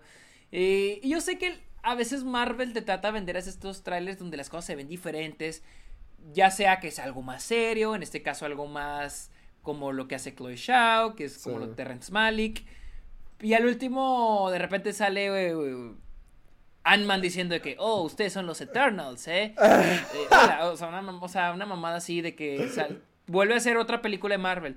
Entonces no me quiero, la neta no me quiero hacer ilusiones, no quiero llegar al cine todo emocionado y que al último Yo- sea otra película más de Marvel. Creo que sí podría ser la más diferente. Creo que sí podría ser de las más diferentes hasta ahora. Por los temas como que más. por- sobre desde el título Eternals. Como que va a ser más de época y va a estar mucho más alejado a lo que es el universo de Marvel. Hasta puede ser algo. No, no digo temporal, pero puede ser algo dividido en... Bueno, probablemente esté dividido en varias secciones de tiempo. Y eso estaría bien, o sea, que se mantengan alejados de todo, todo eso. Mira, son, son un friego de personajes con que mantengan la atención Pues, ahí. Eso de que va a ser una película diferente, la vengo, así la pensé Doctor Strange y valió pito, güey. Así que yo por eso, por eso te digo, o sea, porque yo también era como que veo Eternals como, ah, el potencial, yo lo considero ya el potencial, ya uso ese concepto, el potencial de algo diferente. Pero desde que Doctor Strange fue para mí que, ah, no mames, algo ya algo más diferente, algo más fresco y terminó siendo otra película más de Marvel y es como que ya ni para qué me hago ilusiones. Eh, Ya mejor voy al cine con expectativas bajas. Es que estoy seguro que va a ser otra película más de Marvel. Eh, Yo donde le encuentro las esperanzas... Es que... Tú sí dices, eso va a ser otra más. Eh, Es que yo siento que va. o sea, en el sentido de que tienen la historia del origen. O sea, porque va a ser darle el origen a todos estos tipos, a su grupo, qué es lo que han hecho. Ah, sí. Ponle, yo lo que saqué con. con. con esta cosa, con el tráiler, es que Angelina Jolie sí es la mala, y, pero va a ser una parte de su grupo. Yo me imagino que va a ser alguien así como que. Por lo que vi en el tráiler se trata de seres más poderosos, más sabios que se han encargado de estar guiando a la humanidad, que nunca han interferido, pero que los han algo- guiado. Y ella va a ser algo así como Ah, magneto. Ándale, ella, o, o en lo contrario, a lo mejor los quiere controlar, a lo mejor los quiere destruir, a lo mejor no los quiere guiar, a lo mejor quiere reinarlos, no lo sé. O sea, pero ella va a ser la mala, ella va a estar en contra de los ideales del grupo, es lo que me, me quedo con la idea. Pero aún así va a ser una película donde vamos a tener que conocerlos, va a ser una película donde vamos a tener que conocer su dinámica de grupo, vamos a tener, que saber quiénes son, van a introducir eh, cómo funcionan en todo este universo de que si son mágicos, si son aliens, si son lo que sea, o sea, sean lo que sea, los van a tener que introducir. O sea, vamos a tener que pasar por todo ese viaje cuando significa nueva película de Marvel. Que ponle, yo sé que Guardianes de la Galaxia sí fue más diferente, sí fue más comédico, sí Ah, tuvo sí. un buen dinamismo, pero al mismo tiempo sigue siendo la película de Marvel donde te explicaron quién era cada uno, cómo funciona la dinámica. Sí, pero, pero al menos, hasta eso sí te diré, Guardianes de la Galaxia es de las de Marvel que sí, ah, fue algo más, se sintió algo más fresco, algo más diferente. Sí, e- es lo que yo es lo que quiero y lo que yo espero con esta cosa. No espero que sea, wow, esa fue la película de superhéroes que cambió el juego. No, o sea, Sí, yo no, no lo va a hacer. Yo no me, yo, yo no me decepcioné con Doctor Strange, me sigue pareciendo bien, pero ponle, nunca la volví a ver después de las dos veces que la vi. Pero sí me, sí me llama la atención algo, algo así, algo más sobrio, algo más. Hasta por la directora. a mí la directora sí me está llamando mucho la atención por Chloe Shao. Y además porque sea todo totalmente desterrado de la idea de superhéroes o de la idea de, ¿Tú, de lo de ¿Tú siempre. por qué crees que van a interferir en el mundo? O sea, hubo Ah. Segunda Guerra Mundial, hubo, este, ¿cómo se llama? Este, al- muertes en toda la humanidad. ¿Qué superará eh, todo eso? ¿Tú para crees? que ellos tengan que in- intervenir. ¿Tú crees que sea una cosa real o crees que sea algo que se van a inventar? Ah, o sea, entonces algo que se van a inventar, güey. No, pero, O sea, no, no, no, pero al estilo de, por ejemplo, cuando digo que si crees que sea algo real, al estilo Quentin Tarantino jugando con Hitler. No, no en ese sentido que vayan a meter a Hitler, pero a lo mejor que vayan a decir, en este punto de la historia, para esto. nada, Para nada. ¿Tú piensas que va a ser eh, contemporáneo, que va a ser en este mundo? Ah, no, no, yo pienso que va a ser algo que se van a inventar, algo así de que un villano que se van a sacar, o sea, Angelina Jolie, o, Sí. o no sé, algo, no sé, algo así me imagino, no algo que, porque, digo, o sea, es que es chistoso que digan, va a pasar algo, algo tan cabrón con los humanos que tenemos que intervenir, o sea, pinche segunda, primera guerra mundial, pinches, este, eh, este, exterminios, güey, Eh, pinche. Agrégale lo ficticio, lo de los Avengers que vinieron a invadir los aliens a Nueva York. ¿Qué tiene que ser algo tan cabrón para que ellos tengan que intervenir, güey? Es lo que digo. Pinche 911, güey. No sé, güey. Estoy solo Idea, haciendo irónico. madre Es que, es que es lo mismo. Es que a veces se me hace muy cagado. Se me hace muy irónico eso. Como pasó con Wonder Woman. Que es de que. De que la primera película es en la Primera Guerra Mundial. Pasa la Segunda Guerra Mundial. Pasa la Guerra de Vietnam. La pinche Guerra Fría. Y te apareces en el 84 porque un vato concede deseos. O sea. Sí. Es como que vamos a ignorar todo eso, güey. O sea. Pero digo, al final es una pinche película, güey. Disfrútalo, que- déjate llevar por la magia del cine. Oh, no, Wonder Woman no era una película muy fácil de disfrutar, güey. Así que, híjole, híjole. Bueno, lo que venga, lo que venga, ya, ya vamos a acabar. Y ya que estamos hablando de Guardianes de la Galaxia, salió que Dave Batista, Bautista, dijo que va, ya no va a salir más en Guardianes de la Galaxia. Pero ya lo de la dijimos. Galaxia volumen 3, volumen 3 va a ser su última película. Ya lo habíamos ¿Cuándo dicho. lo dijimos? Sí, ¿Cuándo? ¿te acuerdas que me habías dicho que porque ya, te- ya estaba grande y ya estaba difícil? Me lo dijiste en un programa. Yo no me acuerdo, güey. No, te lo juro, no sé si fue en el que se borró, pero te lo juro, te lo juro porque, ah, oh, no, no, a lo mejor no esa fue la, no fue la noticia, pero sí fue de que, no sé si James Gunn le había dicho a Batista que sin él no había, no había guardianes de la galaxia. Te juro que ya me habías pasado esa noticia, no, No. sé si- No, no, no, o sea, güey, literal esta noticia es del viernes, güey. ¡No! Lo dijo, en el- lo dijo con, lo dijo con Ellen. ¿Qué? Lo con no, Ellen. no lo pude haber soñado, Sergio, te juro, te lo juro que ya habíamos hablado de esto. Ah, Estoy viendo el video de Ellen. Lo de Ellen fue el 19 de mayo del 2021, güey. Hablamos de que Dave Batista había dicho que Blade Runner le había abierto No, puertas no, que Guardián no, de la no, no, Galaxia. ah, ah, ya me acordé de la noticia. La noticia era que Drax iba a continuar, pero con otro actor. Acuérdate, Ah, acuérdate, cabrón, güey, acuérdate, te acuérdate, juro- acuérdate. No, no te, lo, te, lo, te lo juro, te lo juro. Ya todo. No, no decía. Ah, la fregada. Estoy viendo No los creo que abdominales vayan a de Elliot Page. Eh, no, no, no. Es que me salió una foto en, el, en el sitio de la noticia y yo, wow. también está-. ¡Qué mamey! Eh, yo- no, no, no. Te lo juro, te lo juro. Me acuerdo que me habías dicho que el personaje de Drax no iba a continuar porque Batista ya estaba muy grande y ya era muy difícil para él mantenerse en esa forma. Yo y que a lo mejor iba a continuar cuando- con otro. Y que hasta James Gunn le dijo, no hay Drax sin ti, hermano. No, yo me acuerdo que. Yo me acuerdo que cuando fue la controversia de James Gunn, Batista había dicho que él no iba a aparecer en la película si James Gunn no volvía. De eso me acuerdo. Sí, pero sí, no sí. me acuerdo. Y, y- y no me acuerdo que dijera de que iba a haber. Porque Marvel nunca ha reemplazado, excepto el de Iron Man por Don Cheadle. Este Terrence Howard por John Cheadle. Es la única vez que recuerdo que han reemplazado. Pero siento que a este punto eh, Drax ya es un poco más principal Sí. como para reemplazarlo. O sea, yo siento que si, si Marvel en serio quiere a, a ese personaje, van a ofrecerle un chingo de dinero a Batista por... Pero pero no recuerdo, güey. ¿En serio? Te juro, esta noticia la platicamos. Te lo juro. Ya lo, ya lo, recu- lo recuerdo todo, tú me lo mandaste. Y sé que fuiste tú, porque en la noticia venía lo de el tweet de James Gunn diciéndole, no te preocupes, no va a haber Drax sin ti, chalalala. Te- miren, los que escuchan en este momento el episodio, por favor ayúdenos a No, encontrar ese pero creo que fue en el no episodio que se borró. Fue en el episodio que se borró. No, porque en el en el que se en el que se borró, no fue en el que se borró, porque en el que se borró aquí tengo la lista de noticias. Ah, ¿en serio? Y no está. Sí, aquí tengo la lista de noticias. Y está la que te había dicho. De No que a este. A Batista le abrió más puertas Blade Runner que Sí, Guardianes sí, sí, de la me- Galaxia. me acuerdo Es- mucho esa eso. es, esa es. Pero no, no. Bueno, en fin. En fin. Él dice que él ya no va a volver porque le, le piden mucho, le exigen que su personaje esté sin playera. Y él dice que ya es más difícil mantener pues su su estado físico para que se vea bien su torso. Pues va, el señor está, ya está grande, tiene, tiene 52 años, pues mientras más envejeces, tu cuerpo... Sí, pues sí, es normal, más es la gravedad. Es lo normal, o sea, ajá, es lo normal. Y él dice que, que sí, que él ya no puede estar en esas, o sea, de estar sin camisa y... Pues lo entiendo, la neta lo entiendo. Yo creo que sí podría, o sea, si se pone menos mamey, aún podría, aún nos gana a todos nosotros. Sí, pero yo... ¿Será inseguridad? No, a lo mejor, así son los luchadores. Así son los luchadores.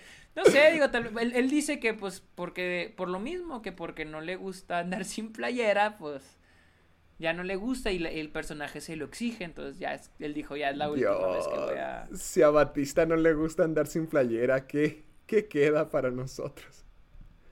A mí tampoco me gusta andar sin playera, güey, la neta.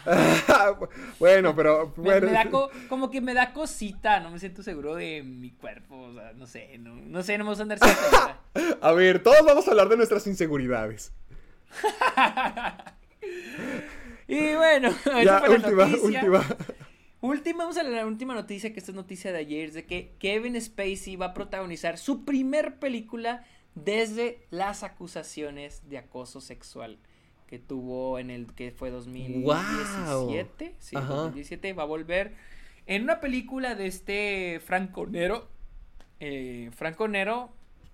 Y este, creo que va a ser italiana, porque creo que Franco Nero es italiano. Sí, es italiana, se llama L'uomo che disegno Dio. Se llama The Man Who Drew God.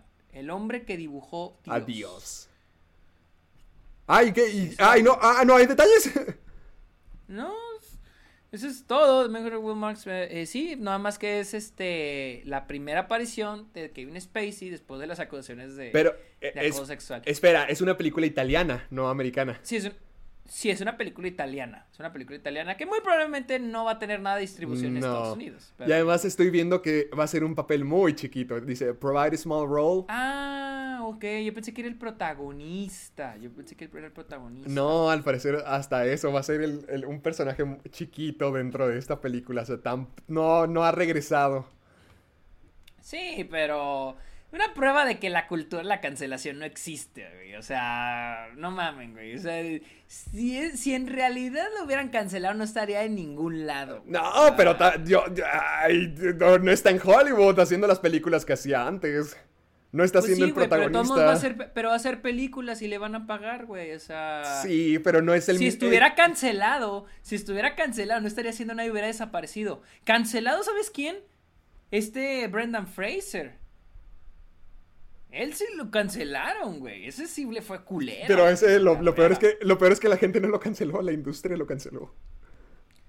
Pero es que Kevin Spacey no lo canceló la gente, güey.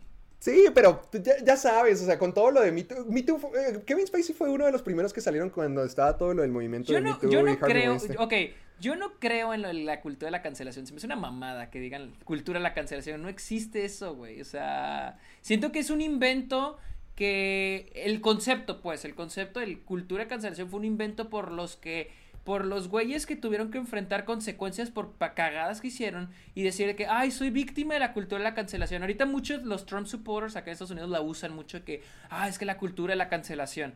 O sea, Es que sí sé no, que- siento que Sí está puesta para que esté mal utilizada el concepto de la cultura de la cancelación, pero sí es un movimiento que está pasando hoy en día que está bien de la fregada y de por cosas Pero muy pero yo- ridículas. Pero, pero, Ponle, ¿cómo que un movimiento? To- to- el, que- el querer cancelar gente. O sea, cuando... Pero, pero es que, es que, es que yo nunca he visto a alguien que diga, Mira. va a haber un movimiento, un grupo que esté cancelando gente. Te, te- ah, te- te voy a mandar el video para que lo cheques de, de Lindsay eh, es esta Lindsay Ellis. Haz de cuenta, es, Lindsay Ellis es esta chica que yo veía en YouTube.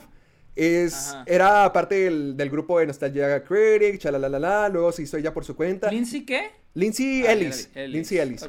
Es muy buena. Es demasiado buena y ella se dedica a hacer ensayos en, en internet. De hecho, ahí te- el video se dice el... Es un video azul... ah, Es donde explica por qué la cancelaron. O sea, es un video como de una hora. Ah, ok, ella la cancelaron, ok, ¿y luego? Sí, a ella la cancelaron. A ella la cancelaron. Haz de cuenta, ella es muy buena, es súper. Es muy buena, es muy buena con sus argumentos, es muy buena escribiendo. Y sí, ha hecho cosas turbias a través de, de- del- del tiempo. Ya sabes, cosas que no se ven bien, cosas que. Como cuando volteas a tu yo de primaria y dices, ay, chin, que me costaba. Esa clase de cosas. Pero nunca ha hecho nada nefario, como que voy a atacar, voy a. No, o sea, ni eso. Pero sí ha hecho comentarios inapropiados, lo que sea. Subió en, en Twitter un mensajito, un tweet de Raya y el último dragón. Y lo que puso es que se debería. Que un nuevo género de películas debería de surgir para los que son una copia o los que están inspirados en Avatar y el último. Eh, ya sabes, la, la serie de Avatar. Ah, ok, de la Airbender, ok. Y por eso la cancelaron. No más por decir eso. Ok. Porque uh, mucha gente lo tomó. Por eso, en- pero, pero hubo un movimiento que dijera, Sí. vamos a cancelarte. Sí, sí. Pero, pero ¿por qué? O sea, Aquí te va. es que, es, es que, es- ok, termina tú, yo tengo mi argumento. Aquí te va. Haz de cuenta. La gente, la gente que precisamente se. Se encargó de sacar todo de contexto. Es que lo que. Hasta ella lo hice en el video. Que Twitter es una plataforma que da pie a que todo sea malinterpretado de una forma dolosa. O sea que quita todo el contexto de la situación y que deja que el comentario sea interpretado de cualquier forma. La gente interpretó ese comentario, decidieron interpretar ese comentario que decía, ah, Raya es, Raya es Avatar, diciendo que Lindsay era una racista, que decía que todas las cosas que son inspiradas asiáticas son igual, algo así, en ese, en ese sentido, que todas las cosas que están asiáticamente inspiradas, todas son iguales y todas son lo mismo. Entonces, todo un grupo de Twitter, toda una comunidad de Twitter se encargó de cerrarle su cuenta. Pero es que esa es mi pregunta, ¿qué comunidad de Twitter? Gente, la gente de Twitter, o sea, no te puedo decir este grupo, esta gente, los canceladores. Pues es que, es que, es que, es que es a lo que me refiero. Cuando creas un concepto es porque tienes la prueba de que existe ese concepto. Es que esa, esa es mi, mira, esa es mi cosa. Mi cosa con la cancelación, la, entre comillas, pero nadie me está viendo, entre comillas, es de que es nada más un efecto. Y más cuando eres una persona que, uy, ya sé que eres famoso, eres una celebridad, eres un influencer. Tú, por ejemplo, tú, Héctor, tú, eh, tu canal vive de las suscripciones, ¿no? Y de los views. Tú mismo lo has dicho, no has dejado, por ejemplo, a veces, por ejemplo, lo de Star Wars, ¿te acuerdas que ibas a hacer todo una, un ciclo de Star Wars? Sí. No lo hiciste porque no mucha gente lo vio. Ajá. Entonces, muchas de las cosas que generas o creas, lo haces dependiendo de si tiene views o no. Sí. Conclusión, o sea, lo- mi común denominador de este argumento es de que dependes de tu audiencia. Sí. Entonces, cuando eres una persona así, que depende de la audiencia, que no te sorprenda cuando a tu audiencia no le gusta algo que digas o haces. Es un poco injusto, sí, pero al final del día dependes de esa audiencia. Y la cosa es de que hay consecuencias a lo que haces. Y a la gente no le gusta, pues no lo, no, pues ni pedo. O sea, y si te bajan las suscripciones o si, si te bajan los, la audiencia, pues es y por algo que hiciste o dijiste, no importa si lo hiciste ahorita o lo hiciste hace años, desafortunadamente si a la gente no le gusta, pues te chingas, porque dependes de eso. Es como ir a tu restaurante favorito y que un día te sirvan la comida y te sepa mal y te una infección en el estómago y te vomitas y dices, güey, no voy a volver a comer en este restaurante. Es No, algo yo- similar, yo o sea, para mí es eso, es un efecto, No, es una consecuencia. quisiera, quisiera, quisiera, quisiera con todo el corazón que la gente pensara así. Que la gente, ah, esto no es para mí, bye. O, o no lo consumo, o no me gusta, lo que sea. O sea, que fuera así de simple. Pero ya va el punto donde no solamente te dejan de consumir o ya no te ven, sino literalmente van en tu contra y hacen lo que puedan para poder afectarte. No te voy a decir, no te voy a decir que sí hay gente así, no te voy a decir que hay gente así. El- la cosa es de que en redes sociales todos opinan, ¿me entiendes? Y si algo no te parece, lo vas a poner. Toda- una conocida de mi familia, hace poquito, fue a una frutería y le, se le hicieron cas- caros los, la- la- las frutas, se le hicieron caras, ¿no? Y hizo un acto que a mí se me hizo muy malo, que fue que lo puso en redes sociales, de que está muy mal. Digo, güey, pues si te parece caro, nada más ve a otro lado y ya. No tienes que ponerlo en redes sociales. Pero la cosa es que la gente opina, pone la opinión. Sí. Y es válido. Al final del día es válido poner tu opinión. Si no te parece lo que X, güey. Si, al- si, por ejemplo, yo hago algo y, y a la gente no le parece y alguien lo pone en Twitter, pues es que esa es la consecuencia, güey. Y más si eres alguien que que depende de audiencia y tienes una audiencia muy grande, o sea, dependes de ese pedo. Es que sí entiendo ese punto del depender, Ajá. pero siento que se le está dando mucho...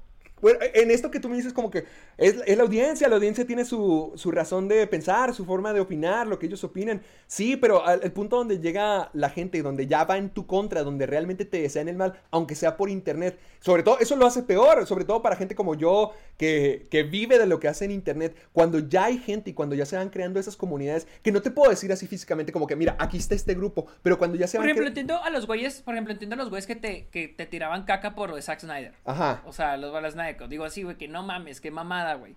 Pero no era como que hay que cancelar a No, Héctor. no, no, no me cancelaron, no me cancelaron. O sea, de que, de que pudieron haber escalado más, pudieron haber escalado más si, si hubieran los motivos, pero no es así. Ponle, en el ejemplo que te estoy dando de Lindsay Ellis, hay- el grupo de personas que se encargó de decirle, oye, ¿por qué dices esto?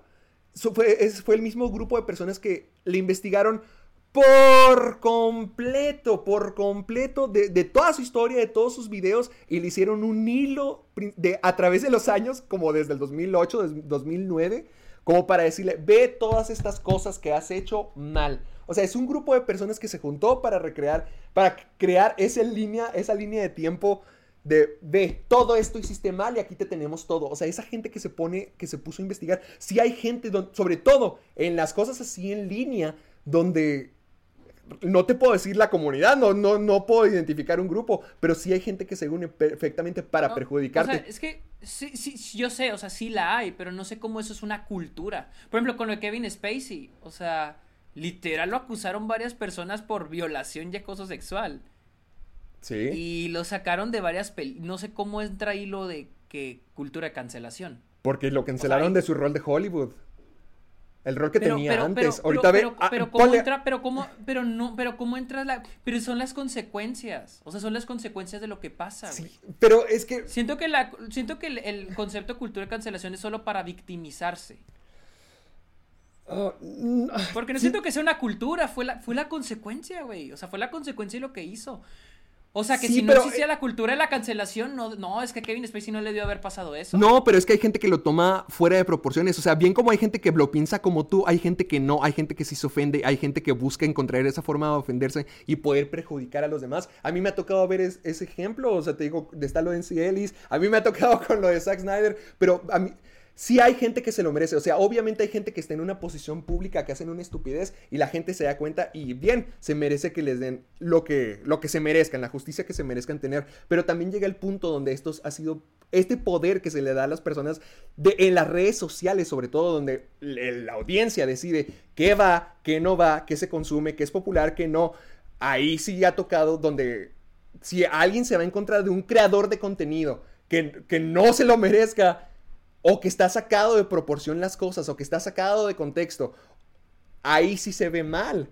Ahí, sí se ve mal y puede perjudicar mucho a los creadores de contenido que viven a base de esto de internet, porque la gente te deja de ver, la gente te deja de consumir, ya la dignidad y la reputación que te han creado en internet ya no está en tus manos, o sea, se convierte en lo que la gente decida opinar de ti. Y Pero, no- pero es que vuelvo a lo mismo, o sea, es una consecuencia. O sea, yo no lo veo. No, para pero mí es que no- concepto, no, no para mí es el. no para siempre mí- tiene para que es ser una co- consecuencia. Muchas veces, por ejemplo, esto de Lindsay es que- Ellis, por lo que dijo su opinión de Raya, no por eso se- ya le tenían que cerrar la cuenta de Twitter y hacerle todo un hilo por esto, el otro, el otro. No se merecía pero- nada pero, de o eso. sea, pero es que para mí es el concepto cultura, güey.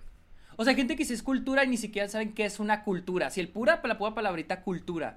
O sea, la cultura es la normalización de algo dentro de la sociedad. Y yo no veo eso como que. O sea, está mal que Kevin Spacey entonces No. le haya pasado todo esto. No, no está mal, porque se ha Eh, hecho esa esa es mi clase de cosas. Yo la forma en que lo veo de la cultura de cancelación y por qué está mal y porque yo sí la veo, es porque se le está dando un poder a la gente en redes sociales como para decir qué va y qué no va, y ellos mismos lo sienten de esa manera. O sea, muchas veces me ha tocado con... Vuelvo a lo mismo, con esos casos de Lindsay Ellis. Quiero que veas el video, nomás quiero que lo veas para que... Sí, o sea, sí lo voy a ver porque no conozco el caso, pero Sí. se me hace un poco irónico no, el hecho de que, ah, la ver, mentalidad, de la, la mentalidad de la gente que canceló a Lindsay Ellis y le cerraron la cuenta de Twitter er- era la misma personas que estaban poniendo tweets como que ¿quién sigue? ¿quién sigue? ¿quién sigue? O le mandaban amenazas a las amigas de Lindsay Ellis que estaban involucradas en esos proyectos que no tenían nada que ver pero que estaban involucradas ya sea le escribieron o estuvieron o eran amigas y lo que sea les mandaban mensajes de amenaza les mandaban mensajes de que sigues tú sigues tú sigues tú y cuando lograron cerrarle la cuenta a Lindsay Ellis esa era la mentalidad que tenían quién sigue quién sigue no te metas con nosotros te vamos a cancelar. O sea no digo que sea que haya gente que no merezca la- las consecuencias de sus actos, pero también si se está sacando de proporción lo que mucha gente quiere cancelar o a quien quieren cancelar o sus motivos y razones por qué. Ya no solamente es porque hagas algo malo y porque te merezcas lo que hiciste de tus consecuencias, ya va más allá donde realmente tienes que ser muy cuidadoso, tienes que ponerle pues es atención que, a todo. Pues es que, es, pues es que es que sí. Es que, es que sí tienes que ser cuidadoso con lo que dices. Porque si tienes. Porque es irónico que digas, ah, este. Quiero que hablen bonito de mí y hacerme popular en redes sociales, pero no quiero que hablen feo de mí en redes sociales. O sea, es un poco irónico eso. O sea, se me hace un poco hasta ridículo el hecho de que. ay, sí, me quiero hacer popular en redes sociales, pero no hablen feo de mí, por favor. O sea, es lo que digo, bueno, güey, pues, o sea, si tu audiencia es en redes sociales, tu audiencia es gente que te ve en internet, entonces tienes que tener cuidado con lo que dices y haces en internet. Sí, tienes que Eso ser responsable, que- pero no voy, no voy a lo que solamente uno hace como creador, sino más bien a la cultura, a, lo- a la, gente que tiene este concepto detrás, que exige ese, esa sensibilidad extrema. Ponle, mira, aquí encontré la, la definición. Es un neologismo que designa a cierto fenómeno extendido de retirar el apoyo, ya sea Ah, Un moral. analogismo. ¿Cómo? Un analogismo. No, neologismo. Ah, ok, ok, ok. Neologismo que designa a cierto fenómeno extendido de retirar el apoyo, ya sea moral, como financiero, digital e incluso social, a aquellas personas u organizaciones que se consideran inadmisibles. Ponle. Por eso, pero es un, neolo- es un neologismo, güey. Es una palabra que se inventaron. O sea, es un concepto inventado, pero no es como que, ah, es algo que sí pasa. Está comprobado que existe. O sea, en- técnicamente, porque cultura es una normalización y yo no siento que haya una normalización a eso. O sea, no siento que... Por ejemplo, para mí alguien que sí quedó cancelado fue Brendan Fraser. O sea, él sí fue literalmente cancelado. Esta Meg Ryan también fue. fu- Meg Ryan fue cancelada también técnicamente. Pero no es una. No es cultura, es una consecuencia. Para mí es un efecto. No tanto una cultura. E- esa es mi cosa. Que no es una cultura, no es una normalización. Es un efecto. Y porque siempre ha existido. O sea, algo no te parece y lo vas a dejar de consumir. O lo vas a dejar de ver. O lo vas a dejar de seguir. Si no te parece. Y cuando es en masa. Pues y, y en masa a la gente no le parece algo, pues tristemente va a pasar. Es que yo digo que es una cultura de Internet, porque es donde lo ha normalizado. En el Internet se ha facilitado que todo el mundo tenga acceso a Internet, que todo el mundo pueda dar sus opiniones y que todo el mundo se pueda quejar. Sí, ponle, antes también existía, antes también existían inconformismos, marchas, lo- cosas públicas, lo que sea. O sea, siempre ha existido eso, siempre ha existido la intención de cancelar algo porque siempre ha tenido la gente la intención de de quitarle el poder a algo. Pero ahorita con las redes sociales lo ha hecho un poquito, lo ha, no sé si la palabra es tra, travisger- bueno, transgiversar. transgiversar, creo que sí aplica en esta, donde lo sacan de contexto y donde lo sacan de proporciones y donde lo- digamos que han deformado no, no, o sea, ya- ese poder. O sea, el inter- a lo que me refiero es que en el internet, a la gente en el internet, con el anonimato, con el, el acceso, con la No, y la normalidad de que desinformación. Ajá, ya, ya con que todos tengamos acceso a celular, ya todos podemos decir lo que sea. Y eso lo ha hecho más fácil poder hacer este movimiento de bola, de que, ah, tenemos este poder de decidir quién. Como ahorita es lo de. Como ahorita es lo popular. Yo sé que el internet, o sea, no, no está desde. No lo pusieron ayer. Pero ahorita como lo, lo que pega son las redes sociales. Y ahorita como que es lo de todo el mundo que todos compartimos en general. Es como una constante en todos nosotros y hacia el futuro por, por quienes buen- vienen con las nuevas generaciones. O sea, son ellos quienes están utilizando el Internet todo el tiempo y ellos mismos, o bueno, nosotros mismos nos hemos encargado de darle ese poder y esa importancia y ese estatus adentro del Internet. Ya sea a personas que sean como creadores de contenido o en este caso como ya es, ya es más accesible un smartphone. Yo me acuerdo que hace cinco años no todos podían comprarse un smartphone para poder estar en Twitter o por poder estar en Instagram todo el tiempo y ahora sí, sobre todo con la pandemia que apresuró el- la transición tecnológica que estamos viviendo de nuestra generación a, a la que viene y como ya todos estamos con los smart, smart, smart, smart, lo que sea, ya todos tenemos una facilidad para quejarnos más fácil y para sentir ese sentimiento de apoyo en bola. Y sobre todo en páginas como Twitter, páginas de comunidades, páginas así que páginas, redes sociales, o sea, en redes sociales nos podemos podemos encontrar nuestra gente o gente que apoye nuestros pensamientos o guiar a la gente a que apoyen una forma de pensar mía. O sea, ya es muy fácil, ya no tienes que ser alguien, ya no tienes que ser un youtuber, ya no tienes que ser un influencer para poder tener esa clase de atención. Y esa clase de atención es lo mismo, o sea, todo el mundo abusa de cualquier cosa. Cualquier persona llega a abusar de lo que sea por, por beneficio propio de alguna manera Pues, y pues otra. sí. Y pero- yo siento que en el internet, a la escala en la que está, con que una con la con la desinformación que existe, con las malas intenciones de una persona, se llega a ser algo más grande. O sea, sí, sí, sí, sí, pero te vuelvo a lo mismo, o sea, eh, es lo mismo con los influencers o youtubers como Logan Paul, ¿no? Sí. Que, que hacen, o sea, se vuelven famosos de la noche a la mañana en internet.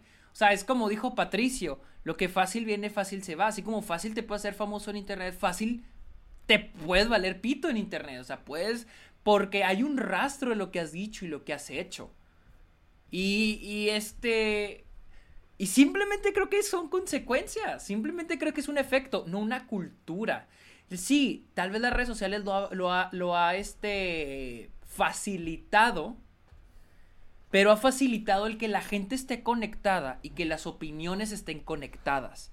Y si alguien opina, y si se entera, pues digamos, que el día de mañana nos enteramos de que se le acusa, pues lo mismo, se le acusa a alguien de acoso sexual, a un este youtuber probablemente, se va a correr en redes sociales.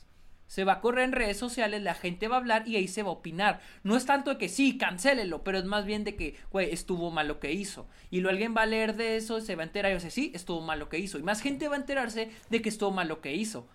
Es una consecuencia, simple, no creo que sea una cultura de cancelación, simplemente es una, con, una una consecuencia de las malas acciones, o de la, o no malas acciones, de las acciones de las que la gente no está de acuerdo. Simplemente las redes sociales ha facilitado que la gente se entere de esas cosas. Pero y la gente pueda opinar. Es que cuando se refieren a la cultura de la cancelación, o bueno, ya al movimiento, al efecto, lo que sea, cuando se refieren a eso, no. para este punto de la conversación, no la nuestra, sino de lo que es la cultura de la cancelación, yo se siento que va más allá de la gente que realmente se me lo merece. O sea, no, no estoy, estamos hablando de los casos donde se, ¿cuál es la palabra? Se difama o se acusa de cualquier cosa por intención de fregar, por intención de molestar o, o, por querer afectarle a esa persona. No porque, no que es una consecuencia de lo que se merecen, sino cuando ya no hay poder ni de que, ah, esta persona sí, son sus consecuencias, no, sino cuando ya realmente hay un, hay gente detrás que se deja caer en todo, en toda esta influencia, en toda esta cultura, en todas estas plataformas, en toda esta sociedad de internet, y siguen el movimiento de, ah, porque esta persona, ¿qué hizo esta persona? Ah, alguien más me dice, ah, ok, yo te voy a apoyar esto. Mm, o sea, es que mi cosa aquí es de que la, la mayor pregunta de lo que dijiste es, ¿quién lo merece y quién no? Por ejemplo, y, aparte es un neologismo, es un concepto nuevo, o sea, cada quien tiene su concepto de lo que es, entre comillas, cultura y cancelación. Por ejemplo, lo que pasó con esta, la de. Ay, la de. La de Star Wars, la de Mandalorian. ¿Quién? Ah, ah, Gina Carano. Gina Carano. O sea, todo el mundo está de que la habían cancelado. Otros habían dicho que no la habían cancelado, que eran las consecuencias. O sea, ¿quién decide qué es cultura la cancelación y qué no? Por eso, o sea, ni siquiera debería existir, o sea, ni, siquiera debería... Creo que eso es a lo que se refieren con la cultura de cancelación, que existe esta posibilidad de que podemos decidir quién es cancelado y quién no, y que no debería de existir. Pues es que yo no siento que haya alguien ahí arriba decidiendo quién sí, quién no. Por ejemplo, esta, la de Star Wars, todos dicen que no, es que la cancelaron, pero pues no fue cancelada, va a tener trabajo en otro lado. La despidieron porque lo que di, por lo que dijo, lo que dijo tuvo consecuencias. A la gente no le pareció lo que dijo. Y esa fue la consecuencia y es algo que Disney se tiene que proteger de esa imagen que le vaya a dar. Fue lo mismo que pasó con este, este vato, el, el, que tenía su show con HBO, este... ¿Cómo se llama? ¿Cuál? El de Chihuahua. Ah, Chumel. Chumel Torres. Lo de Chumel Torres, por ejemplo, que le cancelaron su show en, en HBO fue una consecuencia de lo que dijo. ¿Y por qué HBO? Y porque HBO se quiere deslindar. Se me hace ahí, se me hace un poco hipócrita porque no es como que HBO no conociera a Chumel Torres. Pero se quieren deslindar de eso. No es. Eh, no siento que sea cultura cancelación, son consecuencias. Digo, si en, tu si tu trabajo haces algo que va a dejar mal a la empresa o la compañía, te van a correr, güey. Te van a decir, güey, no, no, no queremos que tus acciones afecten la imagen de la compañía. Te van a correr. Pero es lo que te digo, o sea, no hay una definición o sea, es puro adivinar qué es la cultura de la cancelación. Ah, en este caso también, por ejemplo, Kevin Spacey no siento que fue consecuencias. O sea, lo están acusando, pues no lo queremos en nuestras producciones, porque le va a dar mala imagen. No sé cómo es cultura de la cancelación en ese caso, por ejemplo. Vamos a seguirle después. ¿Qué opinas? Sí, porque, ya. estoy orinando, güey. Porque ya, llevamos dos minutos veinte. Dos horas veinte. No, digo dos horas, dos, Dos horas 20. Yo me estoy orinando, güey. Y Neta, yo llevo como 20 minutos queriendo ir al baño. Bueno, estuvo buena la plática, ¿eh? Sí, pues, pues sí, pues sí. Sí. Eh, ¿qué ¿Dónde te más? seguimos? ¿Dónde- ¿Dónde te dónde seguimos? Estoy en Twitter e Instagram como arroba el Sergio Munoz. También estoy en Twitch como arroba el Sergio, el Sergio Munoz. Estoy en Letterboxd donde estoy poniendo lo que veo a diario. Y también tengo mi podcast Está OK. Eh, ¿Dónde te seguimos, Héctor? Eh, yo estoy en Caja de Películas en YouTube. Me pueden encontrar ahí. Acabo de subir mi video de El, El Ejército de los Muertos. Estoy en, en YouTube. No, espera, ya, ya lo dije. En ¿No me, Facebook. no me di- no me dijiste, ¿te gustó? Ah, sí, Ay, sí me gustó. Le di 7.8. Sí me gustó. Ah, está chida. Sí, está, sí estuvo padre. Sí me, Eh, me pueden encontrar en Twitter y Facebook como Caja de Películas, en Instagram y TikTok como soy Héctor Portillo y en Letterboxd como Héctor Portillo. Y recuerden escucharnos en Spotify y Apple Podcasts y dejar su comentario y su calificación en Apple Podcasts. También recuerden este, usar el hashtag Soy Amargado para todos sus memes, sus historias, sus preguntas en Instagram, Facebook y Twitter. Así que yo creo que es todo. Vámonos a comer. Vámonos, que tengo. Ah, sí, y, y- a orinar. Bye. Bye.